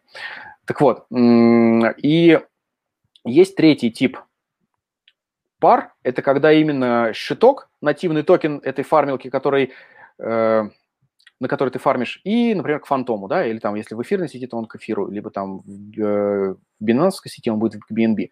Он укатывается обычно очень резко, на него обычно дают как раз-таки миллионы процентов, сотни тысяч процентов, и он укатывается за день в 100 раз, в 200 раз, может вырасти в 100 раз, зависит от того, что решат разработчики. Так вот, моя стратегия в том, что, например, у тебя, ты готов пофармить в этой фармилке на, условно, 50 тысяч долларов. Ты закидываешь 5 тысяч долларов в пару шиток фантом, например, понимая, что если разрабы, э, понимаешь, что тебе, во-первых, дадут там 2 миллиона процентов, будет 10 минут у тебя будет 2 миллиона процентов, следующие 10 минут у тебя будет полтора миллиона процентов, потом у тебя будет, скорее всего, 800 тысяч процентов, и так дойдет до адекватных тысяча, две, три тысячи процентов. Вот это адекватные проценты для пары шиток фармящийся и э, фантом, ну, нормальный более-менее второй токен. Вот, допустим, из 50 тысяч я положу 5 тысяч вот в этот токен и буду зарабатывать большие проценты, но будет сильно укатываться. Я рискую, по сути, пятерой. И остальные 45 тысяч я разложу, так называемый, ну, я для себя это назвал, поддерживающие пары. То есть пара биткоин-Fantom или пара эфир-Fantom, она не может укататься, ну, не биткоин, не фантом, не может укататься за час, два, три моего фарминга в 100 раз. То есть, ну, может биткоин упасть на 10%. Опять же, мы не говорим о ситуации черного лебедя. Сейчас могут прибежать ребята в комментарии и сказать, а вдруг он, как в марте, он за 2 часа упал. Может, но вероятность такого события, она довольно минимальна. То есть я говорю о том, что каждый день ты фармишь, ну, не, не, не падает биток каждый день в три раза. Он может упасть на 10%. И фантом может упасть. При, если биток пойдет на 10, фантом пойдет на 15-20. Ну, я переживу, ничего страшного. Так вот, эти пары, они дают, естественно, не миллионы процентов, они будут давать первое время там 3-5 тысяч процентов, но на большую сумму и практически безрисково. Поэтому вот этими э, тебе будут давать этот шиток, он будет укатываться, тебе будут давать на большую сумму довольно много шитка, поэтому ты можешь, скорее всего, если он будет сильно укатываться в твоей шитковой паре, ты можешь вполне поддержать его падение э, как бы вот этими деньгами, которые тебе начисляют за нормальные пары, которые не укатаются. Ну и плюс, как я сказал, риск и уже не на, по сути, не на 50 тысяч, а на 5 тысяч, потому что 45 тысяч, скорее всего, ты обратно так же самое примерно вытащишь нормальных пар. Ну, опять же, еще раз тоже хочу сказать, что это обязательно должно быть только в авторитетной фармилке, потому что есть вероятность того, что закинешь туда 45 тысяч, потом в какой-то момент ты перезагрузишь сайт, нажмешь F5, а сайта уже нет, Твиттер удален, телега удалена, и все, привет. Поэтому Слушай, вот вытекает вопрос, как а, распознать авторитетную фармилку? Какие у нее есть э, критерии? Свойства? Да, чем отличается а, наша оценка в первую... Есть такой сайт, называется RugDoc. Это, короче, сайт, который проверяет именно, читает контракты и проверяет, э, есть ли в контракте... То есть в контракте можно прописать, что э, токен, э, не токен, а LP-шку, э, пул ликвидности на шиток, чтобы не было rug pull а, можно в контракте прописать, что его нельзя вытащить через, в течение, например, 48 часов после размещения. То есть разрабы не могут тупо убежать, не могут забрать эти токены как минимум 48 часов. Это все можно найти в контракте. Контракты все открыты. Серьезно, 48 да. часов? Ну, например, 48. Ну, так и есть обычно. То есть достаточно 3-4 часа пофармить, и можно убегать спокойно дальше. Mm-hmm. Вот, соответственно, можно посмотреть вот это. Мы, честно говоря, не умеем читать контракты, поэтому наш, э, в, первое, в первую очередь, наша оценка – это Twitter. То есть какая логика? Логика в том, что Э, тут еще есть важный момент. Вот смотрите, как я говорил, в 2018 году я занимался рассмотрением команд. В 2017-2018 году каждый проект имел свою команду. Э, команда имела свои LinkedIn, команда имела твиттеры, а многих было написано в Википедиях, если это авторитетные чуваки, не просто криптоны, а какой-то там профессор криптографии или там какой-то просто профессор, ну, там много, по роботам был очень крутой профессор Бен Гойердзе, что-то такое который робот София создал, который там уже к Кургунту приходила.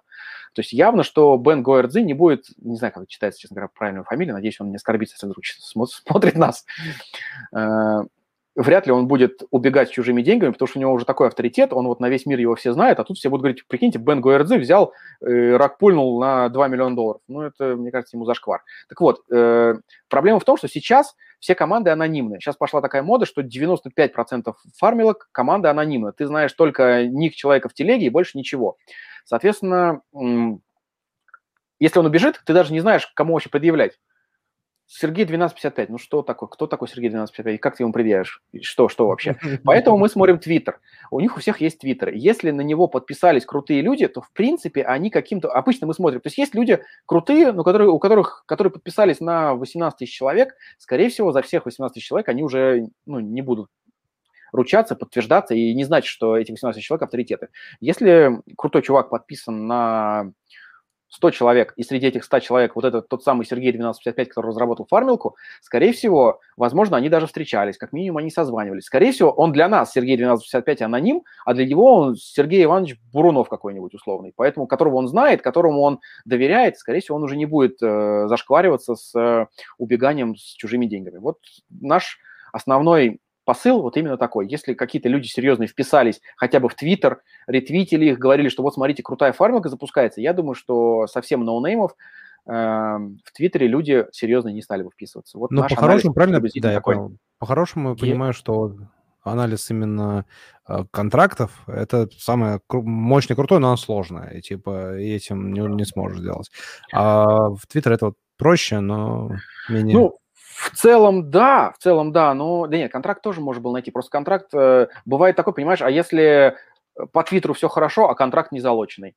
Ну, тут вот что, что, что перевесит? Для меня перевешивает Твиттер 100%. То есть если будет контракт не залоченный, но при этом за него вписался, например, Виталик Бутерин написал, что я знаю Сергея... Не даже не только, не, не то, что я знаю Сергея 1255, так никто не пишет. Просто Сергей 1255, 1255 запускает отличную фармилку, там все будет хорошо. Если Виталик Бутерин такой напишет, то мне вообще пофигу, что в контракте есть там какой-то лог. Я не думаю, что человек после этого убежит, потому что ну, ему стыдно перед Виталиком Бутериным будет в конце концов. И я думаю, что, ну, вот, вот такой у нас анализ, честно говоря. Вот как бы открыто говорю, как есть. А по, по гео, по гео, да, спасибо, Серег. По гео есть какие-то предпочтения или там красные флаги? Или... Ну, я так понимаю, там... Э, Национальность фон, ты имеешь в виду? Страны? Фондами, Фондами не пахнет, а вот да, по геолокациям, по странам именно.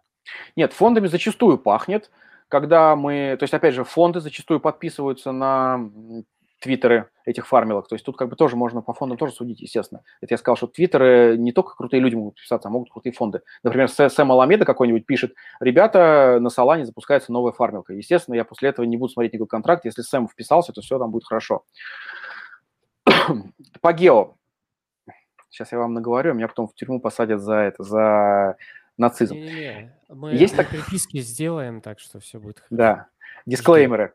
Смотрите, как я и говорил, бывают сети. Сначала была сеть Эфир, потом была сеть э, Binance Smart Chain, потом, по сути, появились три альтернативные главные сети, ну, для меня, по крайней мере. Это Avalanche, Matic и Phantom. Больше всего залоченных средств сейчас в полиго... э, Матике. Матик, он же полигон. Я просто сейчас я не забылся, я оговорился, сказал полигон, могут зрители не понять. Поэтому буду говорить периодически то полигон, то матик, это одно и то же. Э, и вот я там фармил несколько раз, не несколько раз, наверное, две недели я активно фармил в полигоне, и вот мое личное мнение, что в полигоне гораздо больше скама, чем в Binance, Binance Smart Chain, чем в Фантоме том же самом моем любимом. И вот я это предполагаю, э, я это как бы считаю, что такая ситуация происходит из-за того, что Матик – это чисто индийский проект индусов. И вот мне кажется, что у индусов гораздо больше скама и гораздо больше вот таких вероятностей убежать и не париться, таких мыслей, чем у, например, гораздо более, ну, я лично больше доверяю, например, американцам, гораздо больше, чем индусам, это точно. Русским я доверяю вообще в последнюю очередь, потому что я себя знаю, и когда у человека будет возможность сейчас украсть 3 миллиона и убежать на острова, 3 миллиона долларов и убежать на острова, или ему нужно работать 4 года и заработать после этого 10 миллионов, мне кажется, 99,5% выберет 3 э, миллиона и острова сейчас, чем 10 миллионов через 3 года. Ну, я лично считаю так. Я, потому что, наверное, я с какими-то людьми общался. Поэтому... Ну, на самом деле я могу в подтверждение сказать, что даже в стандартной экономической теории ценность денег здесь сейчас всегда выше, чем деньги когда-то потом. То есть даже с экономической точки зрения более ценнее для многих. А мне кажется, амеры все-таки подумали бы, да ну, там меня еще потом сек накажет, что-то там это посадят. Они, да, они точно. Гуантанамо. Вот это все. А я, наши просто на острова убегут, и никто меня не... А если кто найдет, я смогу с ними договориться с помощью чемоданчика. Поэтому вот мне кажется, что Россия красный флаг, индусы красный флаг, э, США белый флаг. Или какой-то крутой флаг, короче. Крутой флаг. Веселый Роджер. Я, пока мы будем дальше идти, напомню пару редакционных моментов. У нас зрителей стало больше. Ребят, у нас за лучший вопрос в прямом эфире спикеры дарят подарки. Сегодня у нас подарок это 100 долларов в токене Фантом. Э, он нужен для того, чтобы вы могли а, фармить и платить комиссии в этом токене. То есть, грубо говоря, у вас будет все чики-пуки и э, бесплатные комиссии. То есть 100 долларов в токене Фантом. Поэтому задавайте вопросы, и мы скоро к ним придем. Ваня, у тебя есть какие-то у тебя, вот у тебя, у, как да. у ведущего, на правах ведущего да, есть да, вопросы? Да, да, дай мне уже сказать. Так, вот Говори. я уходил, возможно, это обсуждали, я извиняюсь, что я отлучался, срочно нужно было. Были ли конкретно у тебя, вот ты говоришь, э, ты встречал много скама на, в сети Матик. А, можешь какими-то поделиться, там, вот, рассказать, что вот ты там зашел на пятеру и 4 950 потерял. Вот что-нибудь такое практично э, именно Так плохое. вроде мы об этом говорили, когда ты даже был еще. Нет, нет, нет. Мы конкретно Дениса кейсы не рассматривали. Мы говорили, что вот бывают такие кейсы, а Окей. Денис Просяник говорил, что вот он терял, Да, в матике, терял. в матике была такая ситуация. Смотрите, еще тут тоже, тоже очень интересный момент. Наша изначальная тактика была, мы подумали с моими партнерами, коллегами, что мы самые умные, и мы сейчас всех обманем. Короче, идея была в чем? Ребята пили, пилят проект. Ребята пилят проект, да? Пилят довольно долго. Ну, не знаю, кто-то, может быть, год-два, кто-то, может быть, три месяца его пилил. Они его запускают, изначально делают какие-то высокие проценты, как я сказал, там 80 тысяч процентов, да, за сутки этот процент падает до 80% годовых. При том, что на всех, на всех стандартных фарминках, фармилках он примерно 120-130, например. Да? Числа все такие, ну, не то что условные, но более-менее. Да?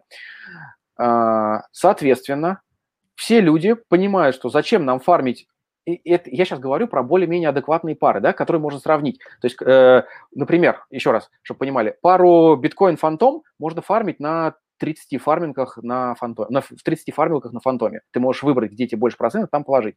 Пару эфир фантом ты можешь фармить тоже на 30 фармингах. 30, опять же, число условное, но их много, короче, может 20, может 50.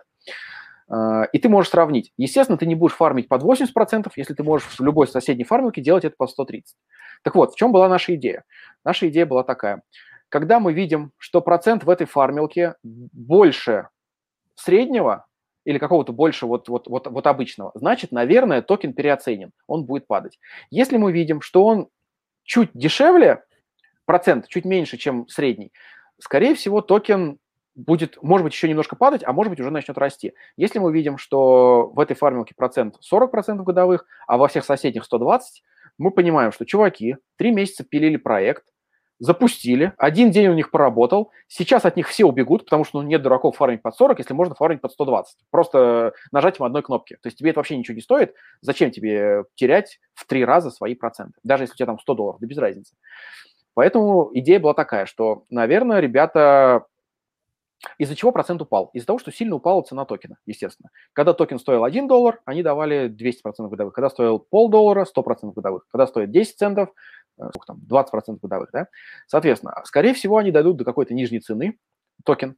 После этого от них все люди разбегутся, а это их главный смысл. После этого выбор этих ребят, которые три месяца пилили проект, еще раз скажу, их выбор либо закрывать этот проект, еще три месяца пилить, один день поработать и итерации продолжать вот эти.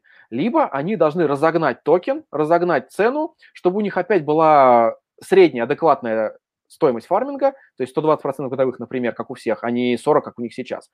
И после этого дальше работать. Не зря же они три месяца мучились ради одного дня. Наверное, так. Вот наша идея была такая, что люди не дураки. Вот такая стартовая аксиома.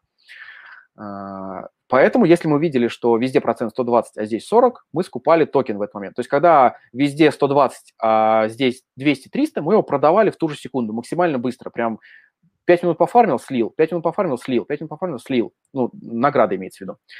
А, соответственно, потом мы начали откупать при дешевой цене. Был такой проект Polyfox назывался.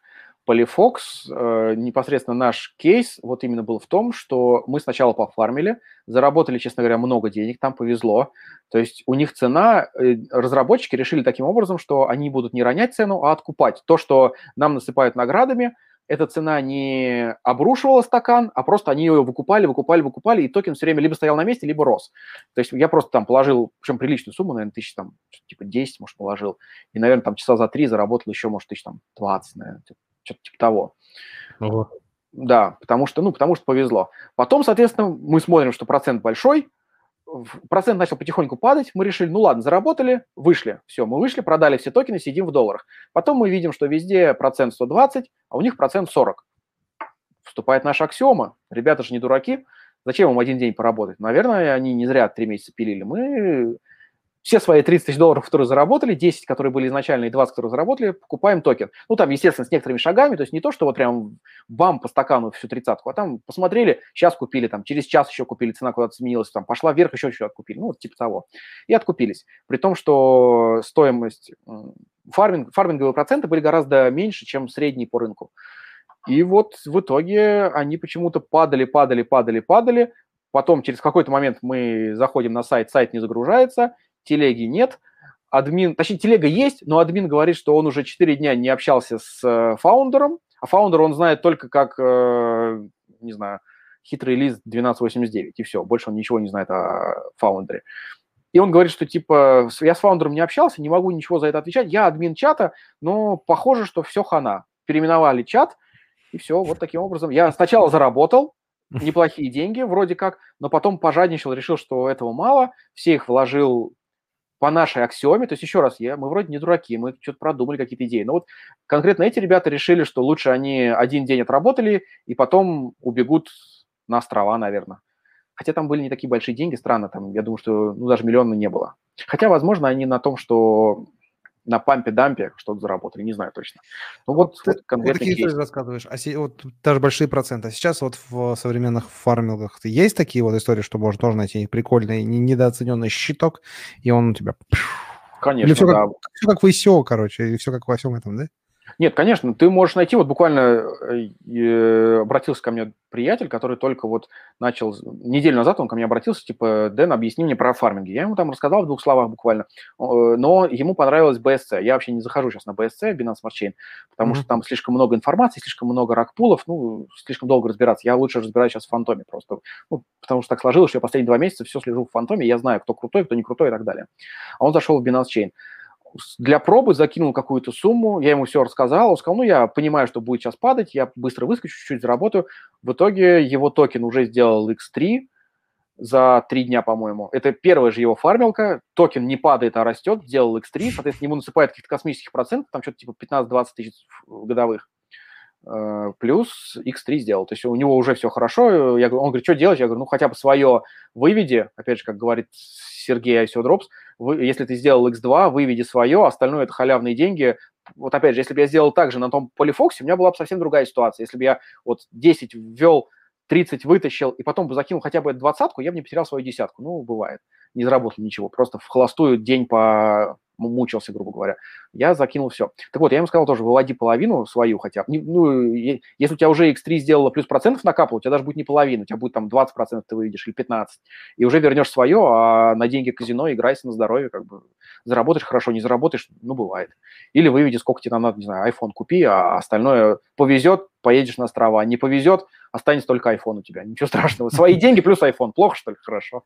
Ты сейчас говоришь, кстати, про фантом часто. А вот вопрос, у тебя ты сам токен фантом держишь у себя или Конечно, используешь да. чисто? Держишь? Да, и у меня есть, опять же, моя теория аксиома, которая может быть неправильная. Сейчас будет не финансовый совет. Э, всегда делайте do your own research, делайте свои ресерчи и не слушайте людей. Особенно на нашем канале, да? Да. Я считаю, я больше люблю, когда фаундер проекта является не технарем в очках, очень умным, а скорее предпринимателем. Э, к примеру, если выбирать между Виталиком Бутериным и криптоны, наверное, уже знают, кто такой Сэм Банкман-Фрайт из Аламеды, я сто процентов выберу, выберу Сэма. Если выбирать между Гейвином Вудом, который создал Polkadot, и CZ с Binance я выберу CZ, потому что вот он, он явно человек, который хочет заработать денег и готов дать денег заработать другим. Виталик, он вот про, мне кажется, мне кажется, он больше про вот этот анархизм, вот это, чтобы все было по-честному, справедливо, децентрализованно, бла-бла-бла. Мне деньги нужны. Я не mm-hmm. хочу, чтобы было справедливо, децентрализованно, я хочу на острова. Вот, mm-hmm. поэтому, соответственно, почему я люблю Фантом? Я все, я все так издалека захожу, мне прям самому интересно, как я издалека. Фантом, да, есть сейчас в этом году, в 2000, смотрите, в 2017 году главный был, наверное, Джастин Сан. В 2019 году э, Джастин Сан – это владелец Трона. В 2019 году главный был CZ. Он просто с ничего, падающий рынок, вот делал 3 или 4 IEO, BitTorrent, Fetch, э, Seller, еще там что-то. И он реально разогнал биток, реально разогнал э, людей, крипту, то есть как бы все начали интересоваться, начали зарабатывать. Это был главный человек вообще крипты. В 2020-2021 году главный человек крипты – это Сэм Банкман-Фрайт, который владеет компанией Alameda, также он владеет биржей FTX. FTX биржа запустилась в 2019-2020 году, начинала как биржа деривативов, фьючерсов. Сейчас уже она развелась, там э, раз, ну, развелась в смысле. Не с кем-то развелась, как муж и жена, а получила свое развитие. Э, и она, соответственно, сейчас очень крутая. К чему я хотел сказать? К тому, что Сэм Банкман Фрайт является, например, то есть он не просто криптан крутой и богатый, он является э, номером два по донат, как это называется, донаты, наверное, да, на предвыборную кампанию Байдена. Это официальная информация, она везде прошла. То есть самый первый, я не помню кто, но какой-то прям мега известный, мега богатый чувак, это человек, который больше всего задонатил денег на предвыборную кампанию Байдена. А второй человек это Сэм Банкман Фрайт, чувак, которому 28 лет, из крипты, которого нет никакого бизнеса и никогда не было. Он занимался только криптой, он занимался в своей компании Alameda, причем он даже рассказывал свою историю. Кстати, на моем канале Криптонит есть про него статья о том, кто он такой, откуда он появился и что он вообще за человек. Он зарабатывал на том, что в 2018 году было такое, такое понятие, как премия кимчи. То есть, э, например, биткоин на биржах всех, кроме корейских, стоил, например, в этот день 15 тысяч долларов – а на корейских он стоил 17 тысяч долларов. Но никто, кроме корейцев, туда не мог его ни ввести, ни вывести, то есть это вот такая она закрытая. И самим банком Фрайт просто, ну, то есть э, арбитражил на этом. У него были люди в Корее, которые просто стояли вживую в банкоматы, засовывали деньги в банкоматы, потом заводили их на биржу, там, соответственно, продавали биток, а здесь он их покупал, ну вот, вот что-то такое. Я до конца не вник, но вот это им был, тупо был арбитраж. То есть он заработал огромные деньги на огромном каком-то космическом арбитраже. То есть это были, конечно, не 10 тысяч долларов арбитража, а какие-то там сотни миллионов, думаю. Вот, это был его первый бизнес. Так вот, э, Сэм Банком-Фрайт, владелец FTX, владелец Solana. И третье, он сделал довольно большую инвестицию. Это, по-моему, его третья инвестиция в портфеле – это фантом по размеру. То есть я считаю, что он будет раскручивать фантом для того, чтобы у него был собственный блокчейн, как у CZ есть блокчейн э, Binance Smart Chain, у него вот будет Solana, но Solana, она немножко, э, есть такое понятие EVM, э, EVM блокчейн, EVM совместимые блокчейны, то есть эфир, Polygon, Matic, Phantom, Avalanche и Binance Smart Chain, они работают на том же самом MetaMask. Там все работает абсолютно то же самое, как на эфире. То есть люди, которые делают фармилки вот на этих блокчейнах, которые я перечислил, они все, они делаются реально, честно говоря, за полчаса, за час сейчас. То есть люди просто форкают какой-то сайт эфирный, и все, на другую сеть. Solana, Near, Cosmos Polkadot – это совершенно другие блокчейны, которые делаются немножко совсем по-другому. Там используется кошелек не MetaMask, используются другие кошельки специальные и так далее. Поэтому я думаю, что Сэм развивает, будет развивать оба блокчейна, как Solana, которая не EVM, не связана с эфиром, так и Phantom, который будет именно EVM, и он как бы ближе к, к эфиру. Поэтому не финансовый совет, но я в Phantom верю, я его держу и думаю, что... Фантомы, который FTM, правильно? Он FTM, да. Да. Интересно. Я вот просто посмотрел сейчас, пока ты говорил, что график... начинался... Да что ты график открыл? Там задним числом график всегда прикольно смотреть, Серег. Я вот помню, Нет. как он э, просто появлялся, и все туда Фантом? ломились. Да, да, да. Это ICO-шка была. Я, по-моему, даже поучаствовал. Там, по-моему, был э, система этих тикетов. То есть ты мог э, поучаствовать, а мог и не поучаствовать. Там что-то такое было. Ну, см- смотри, если смотреть на график, Вот если Сергей смотрит на график, то видно, что он все время болтался очень-очень плохо, и, наверное, в конце 2020 года, правильно я помню, в сентябре, наверное, или в августе, да, он с одного-двух центов, посмотри, какая там была цена, что-то типа 1-2 цента, можешь Смотри, пошарить экран. Сентябрь 0,02, а вот уже в, январе, в январе уже было 0,07. Нет, но это еще мало, 3 икса. Нет, а на максимум он стоил, если я не ошибаюсь, 60 что ли, центов, что-то такое. Да, 60 он, центов, все верно, на максимуме. Да, то есть долго болтался в районе 1-2 центов, потом сделал 60 иксов. Вот, Почему это произошло именно в сентябре? Потому что в сентябре Сэм заявил, что, ну, точнее, показал свою инвестицию в фантом. То есть он сказал, я купил много фантома, вот моя инвестиция, вот мой портфель, все дела. И сразу на этом цена очень сильно выросла. Смотри, отдельно хочу сказать про то, что э, немножко ситуация изменилась, про то, что в 2018 году это было ICO, и оно было никому не нужно. Сегодня видел какое-то видео о том, что самый проект, который, про, крупный проект, который сделал больше всего иксов, который проходил на Binance, это Matic. Он сделал 2000 иксов, если я не ошибаюсь, в максимуме при том, что полтора года он был абсолютно никому не нужен. Когда запускался Phantom, когда запускался Matic, они делали свои собственные отдельные блокчейны полностью. Блокчейнов было уже просто вот столько, которые были никому не нужны. А сейчас они полностью переформатировались под то, что я сказал, EVM.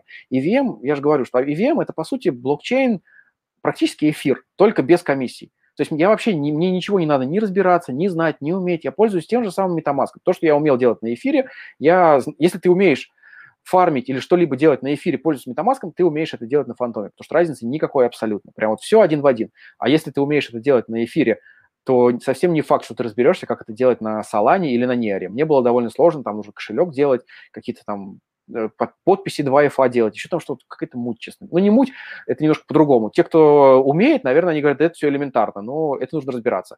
Для того, чтобы перейти с эфира на фантом, разбираться не надо. И вот Матик, фантом выбрали такой путь, и Avalanche. Они просто на свой блокчейн, они как бы его оставили, свой блокчейн, я так понимаю, но по сути развивают вот э, эфирно совместимый блокчейн, и поэтому в этом их успех. Вот. Круто. А может, э, вопросы? Перейдем к вопросам. Давайте. Я, в принципе, почти все рассказал, что, что хотел, что, что мог. Да, давайте переходить к вопросам. Их не то, что прям очень много. Э, видимо, тема достаточно сложная. Но давайте. Мне нравится начало, вот когда у нас начался со стрим, первый комментарий. Чушь. Второй комментарий. Крутяк. Поборется. Это, конечно, классно. А, окей, погнали. А, ну, опять-таки, вопросы с Фейсбука. Ну, давайте вот, собственно, от Константина, который не понравился наш эфир, спросим. Зачем DeFi, если никакими странами законами не защищено это? Э, зачем DeFi? Для того, чтобы зарабатывать не полтора процента годовых на долларе, а 10 почти без рискового, 30 с какими-то рисками. Для этого. Ну, а защищен, защищен ли у нас э, вклад в банке больше 1,4 миллиона? Не защищен. Если, ну, наверное, все это знают, да, что у нас АСВ работает да. до 1,4 миллиона рублей. Если у тебя есть 10 миллионов рублей, которые тебе нужно положить в банк, ты можешь это сделать либо в Сбер или ВТБ, который, ну, скорее всего, если рухнет Сбер или ВТБ, то уже страны этой не будет. Поэтому тут уже сгорел, что там, гори и хата, да, как это называется. А, в никакой другой банк я бы лично не положил больше 1,4. Я лично сам попадал на АСВ раза 4, наверное. Это не страшно, никакого, никаких проблем, никакого, никакого риска нет в АСВ. Но, естественно, я попадал именно на сумму до 1,4, поэтому это не страшно. Страшно, если бы я 10 миллионов положил, 1,4 вытащил, это страшно. Я клал там, не помню какие суммы, но, в общем, короче, до 1,4. Поэтому как защищены у нас после 1,4? Никак. Окей, следующий вопрос. А как организуют работу по ресерчу, э, поиску и обработке информации? Какие источники информации используются? Стоит ли в таких закрытых группах, как Black Unicorn, и на какие группы подписан? Это, видимо, Давайте отвечу. Самый главный вопрос, прям моя боль. Black Unicorn – это моя мечта, я бы с удовольствием туда попал. Если вдруг кто-то смотрит с Black Unicorn, может быть, Дмитрий, может быть, э, Вениамин, может быть, кто-то еще, я бы с радостью, приглашайте. Работа по ресерчу, поиску и обработке, э, в первую очередь, это Twitter. Как я и сказал, то есть смотрим на авторитетных людей. Если они подписались за этот проект, значит, все более-менее нормально.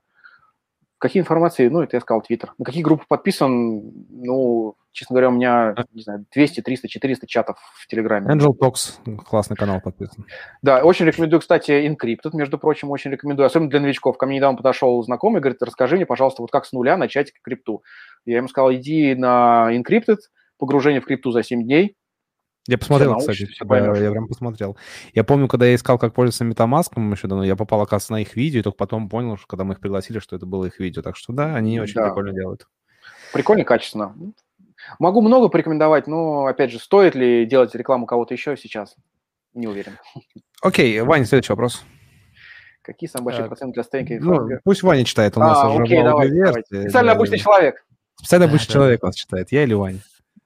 Константин спрашивает, какие самые большие проценты для стейкинга и фарминга ты считаешь реалистичными для не стейблкоинов?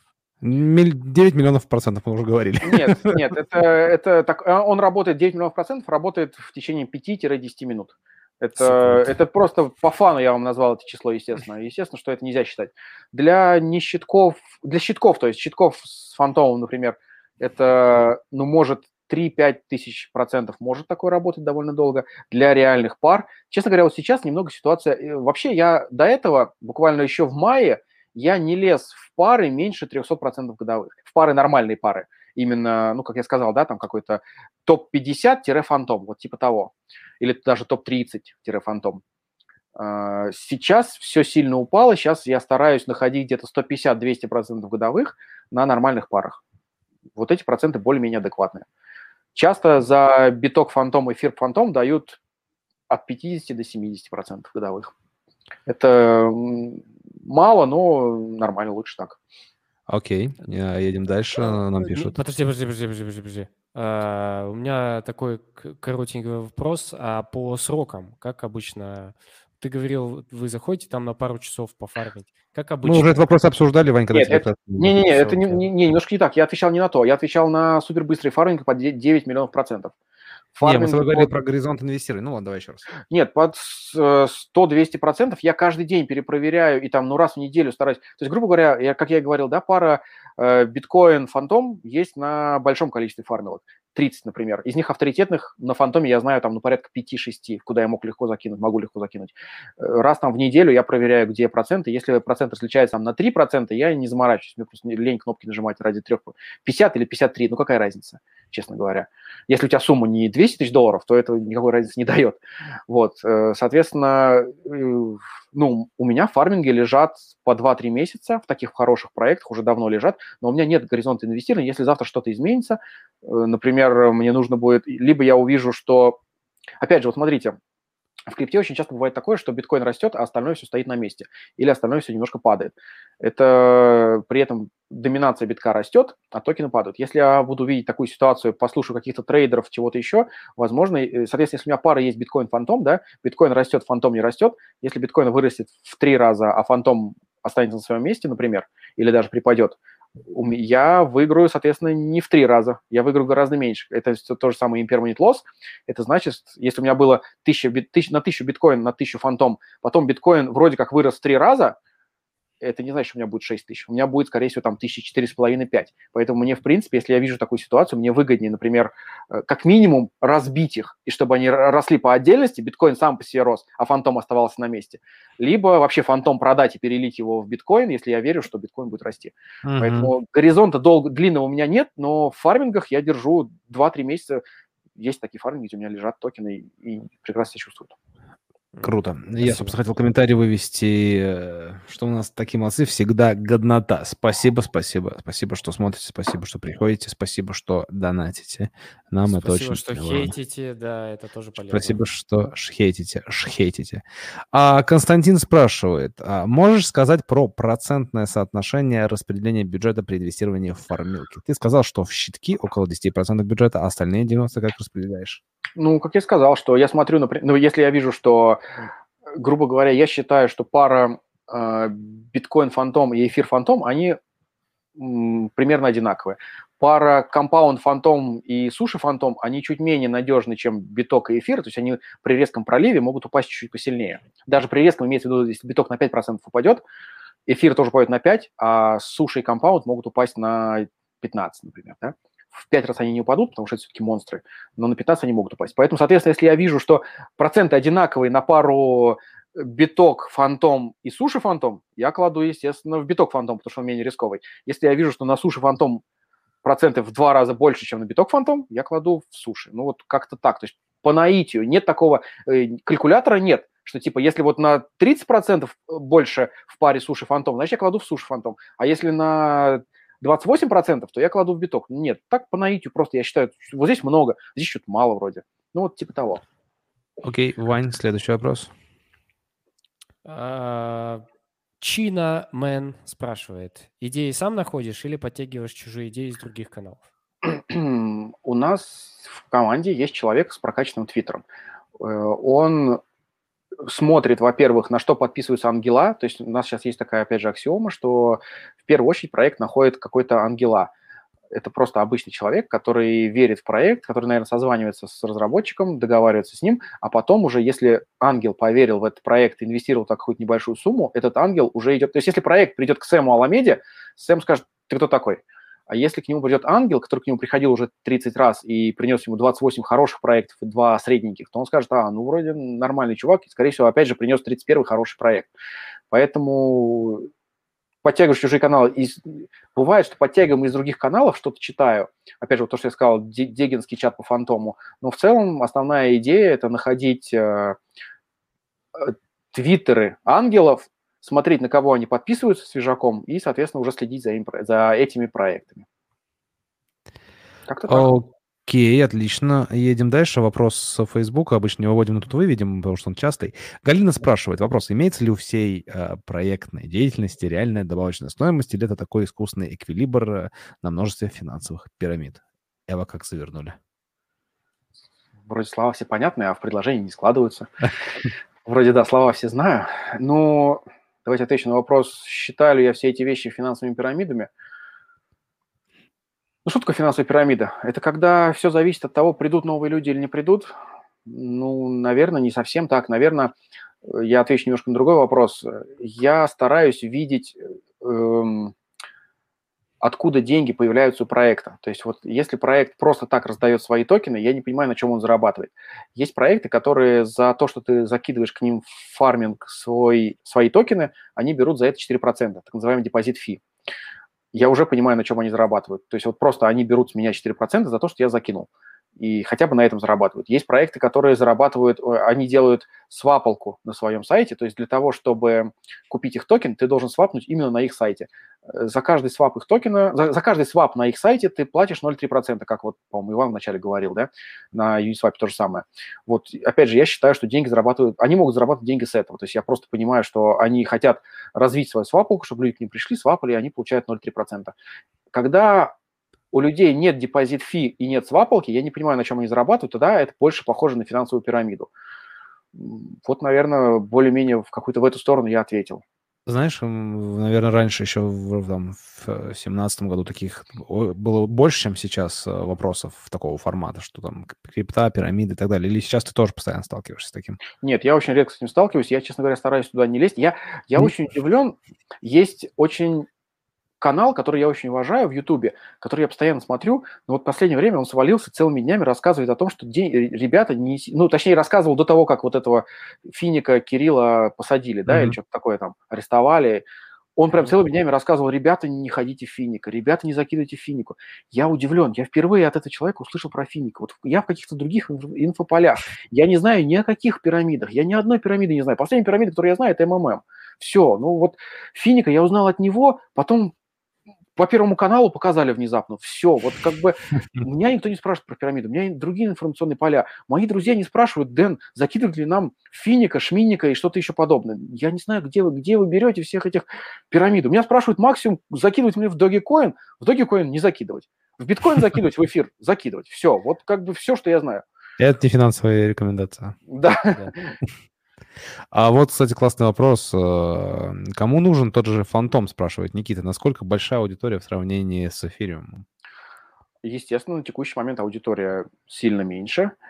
И я считаю, что аудитория фантома будет зависеть, вообще аудитория любого проекта зависит от интересанта. Если есть э, какой-то интересант, богатый, сильный, влиятельный, это через запятую, то либо то, либо то, например, да, или может быть сразу все вместе, то он каким-то образом может развить этот проект, либо деньгами. Опять же, что такое трон? Вот почему, почему трон выбился, а какой-нибудь Кваркчейн не выбился? Ну, потому что Джастин Сан в свое время был очень крутым чуваком, он реально везде суетился, везде кипишил, все его знали, э, на всех конференциях лез, с этим встречался, с Баффетом встречался, кофе пил, рассказывал ему про биткоин и все такое.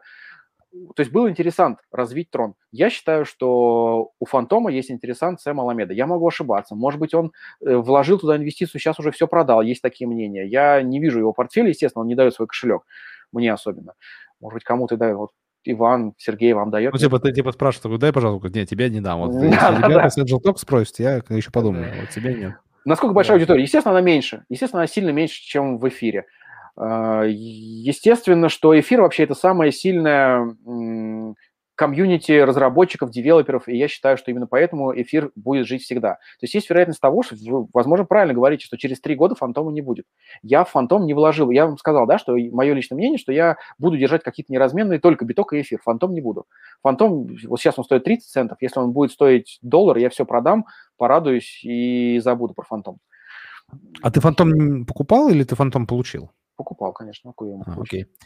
Вань, следующий вопрос. Я, опять же, я звонил Сэму Аламеде, говорю, да, либо дай кошелек, либо пришли. Он говорит, не, братан, покупай, и кошелек тебе свой не дам. Спасибо, Если будут ребята из Ангел Talks, ты говоришь, пускай они спросят, я тебе перешлю тогда через да, них. Да. Говорит, слушай, тебе, говорит, а вот тебе только продать, да, по-свойски. А, Вань, читай, ты умеешь спрашивает, да, Константин спрашивает, э, как ты считаешь, если биток будет сильно падать, цена фантома будет сильно коррелировать, или это уже достаточно сильная монета, и курс фантома на такое падение почти не отреагирует? Э, не финансовый совет, но, естественно, все монеты падают при падении битка, падают сильнее, чем биток. Чем монета сильнее, чем монета крупнее, тем она падает, э, тем меньше процентов разницы с падением битка. Если биток упадет на 10, эфир упадет на 12, условно, ну, не условно, а более-менее примерно, да, но это, опять же, не финансовый совет. А, Dogecoin упадет на 20, какой-то полный шиток упадет на 80, фантом упадет, ну, наверное, на 15, на 16. То есть, грубо говоря, глядя на место токена в CoinMarketCap и его известность, правда, я вот сейчас сам иногда, когда смотрю на CoinMarketCap, я удивляюсь, что из 30 токенов на CoinMarketCap топ-30, я, наверное, не знаю, ну, 10 точно первый раз слышу. Я прям удивляюсь, как они туда попали, кто про них говорит, где они торгуются. Ну, опять же, как определить силу токена? Ну, наверное, как минимум биржи. Если биржи есть все, если у токена, токен продается на Binance, Huobi, Э, хотя бы FTX. Coinbase. Ну, Coinbase это уже верхняя стадия, высшая стадия. Фантом там пока не продается, на самом деле. Кстати, про Coinbase есть очень интересная статья на моем канале о том, что Coinbase в какой-то момент, просто отдельно чуть скажу, очень интересно, Coinbase в какой-то момент решил, э, куда им двигаться. Решил э, выбрать, куда им двигаться. Они взяли двух человек новых, топов. Один человек пришел с что, могу ошибаться, но что-то типа с Binance, а другой человек пришел с э, финансового рынка.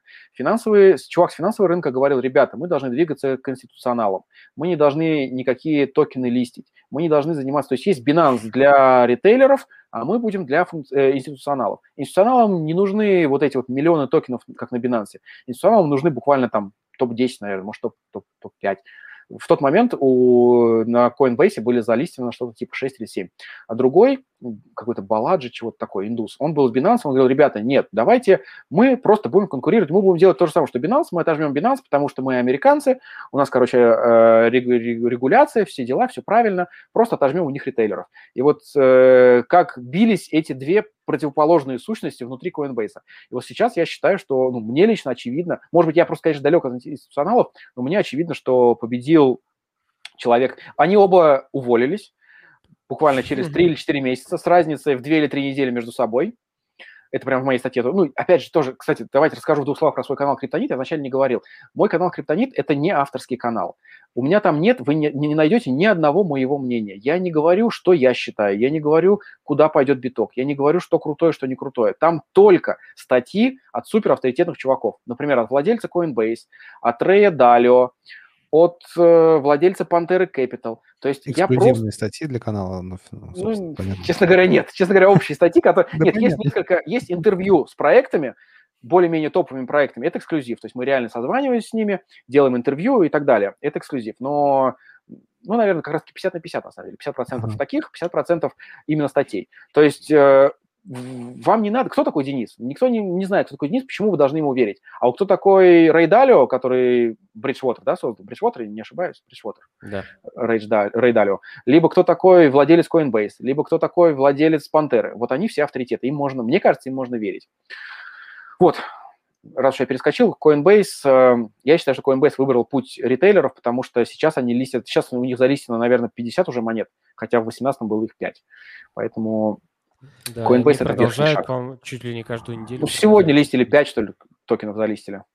Что-то типа того. Да, да, да. Окей. Я думаю, что там ниже вопросы, они, во-первых, часть мы уже на них ответили другим, а и последний слишком уж э, технически, это, я думаю, можно поресерчить а, самим, типа где купить без комиссии фантом и так далее. Я думаю, что а, нам надо просто заканчивать, уже у нас уже долгое время идет эфир. А, Денис, скажи, кто-то запомнился тебя с каким-то вопросом? Можно я пролистаю немножко чатик? Можно, можешь полистать Facebook. Там в чатике спрашивают, список полезных линков будет? Будет список, список полезных будет, линков. да. Да, мы их дополнительно добавим еще в описании к видео. Пока, пока не смотрит э, пару, опять я напомню, что за лучший вопрос, который мы, возможно, сейчас выберем, вы получите 100 долларов в токене Phantom. Блин, может, мне? Я тебе классный вопрос сегодня весь день задавал, между прочим. Отличный Почему вопрос. Почему, блин, не мне 100, 100, 100 долларов? Мы же договорились, что ты сам позвонишь Сэму. Да, Серег, тебе лучше, тебе фотка. Э, Мне фотка, да, скриншот, э, да, 100 долларов в токенах Фантом получит какой-то счастливчик э, с наших давайте, аккаунтов. Давайте человек, который полил мне мед на душу, и вдруг, вдруг эти 100 долларов пройдут, пройдут не в холостую, не просто я их отдам человеку, а еще человеку, который сказал про Black Unicorn, который я не против был бы попасть, вдруг повезет такое, что кто-то из Black Unicorn посмотрит это видео и пригласит меня, и получится, что сотка ушла не зря. Angry Bird, респект. Так, соответственно, Angry Bird вам скидывает э, да? эфировский кошелек. Да. Ну, фантомовский кошелек – это, по сути, эфировский адрес. Если будут какие-то вопросы, можете со мной соединить, я вам поясню, как, как сделать эфирский Круто. Кошелек. Поздравляю, а... Angry, кто бы ты ни был. Либо давайте я в двух да. словах. Смотрите, есть такой сайт, я могу его тоже скинуть. Э, это очень круто. Заходим на сайт, выбираем сеть, которая вам нужна, например, Фантом. Нажимаем кнопочку Фантом, и у нас эта сеть попадает в MetaMask, и мы уже О, можем принимать офигенно. на свой MetaMask прям любая, то есть там BSC, Avalanche, Polygon и Phantom. Ну, и там еще много сетей, просто те, которые, про которые я сегодня много раз говорил. То есть человеку нужно только зайти на сайт, кликнуть кнопочку Phantom, ну, и иметь при этом MetaMask, естественно, свой. Офигенно. Изначально. Ну, как это называется? Change. Вот я скину вам. А, в, окей. Вот. А и можно все, в двух словах, что за да. Black Unicorn, откуда появился и почему он закрытый? Конечно, и у нас еще на полтора часа эфир. Вперед. Нет, давайте Не, очень ну... быстро расскажу. Black Unicorn – это чат русских ребят, их, по-моему, 100 человек, если я не ошибаюсь.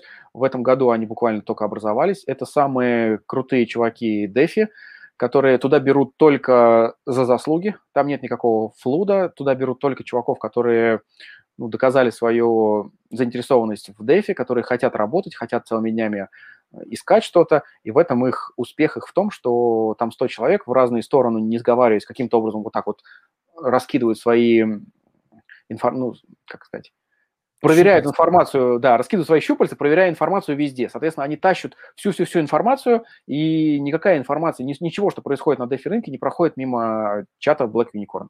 Но он закрыт, и попасть туда невозможно, поэтому...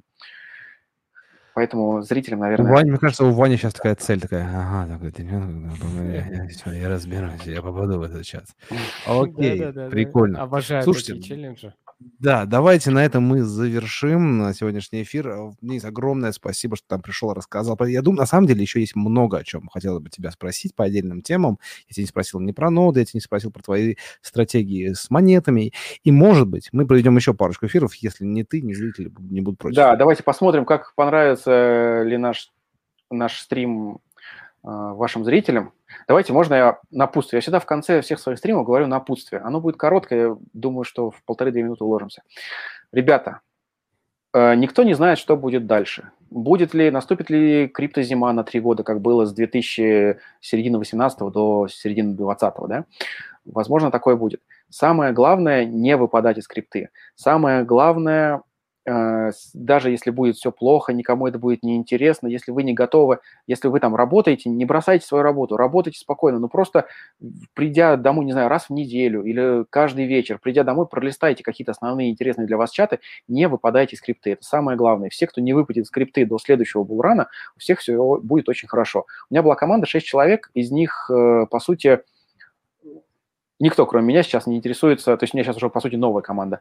Старая команда, никто из этих людей не интересуется. Просто во время медвежьего рынка им было неинтересно. Мне было интересно каждый вечер заходить в чатик, читать, что там происходит. Хотя ничего особенного не происходило, но, тем не менее, что-то происходит, какие-то варианты были. Что-то... Таким образом, я увидел BitTorrent, куда можно было занести 20 тысяч и в этот же день вытащить 240 тысяч долларов как бы были варианты. Не теряйте скрипты. Даже если не хотите инвестировать, просто следите, просто знаете, что там происходит.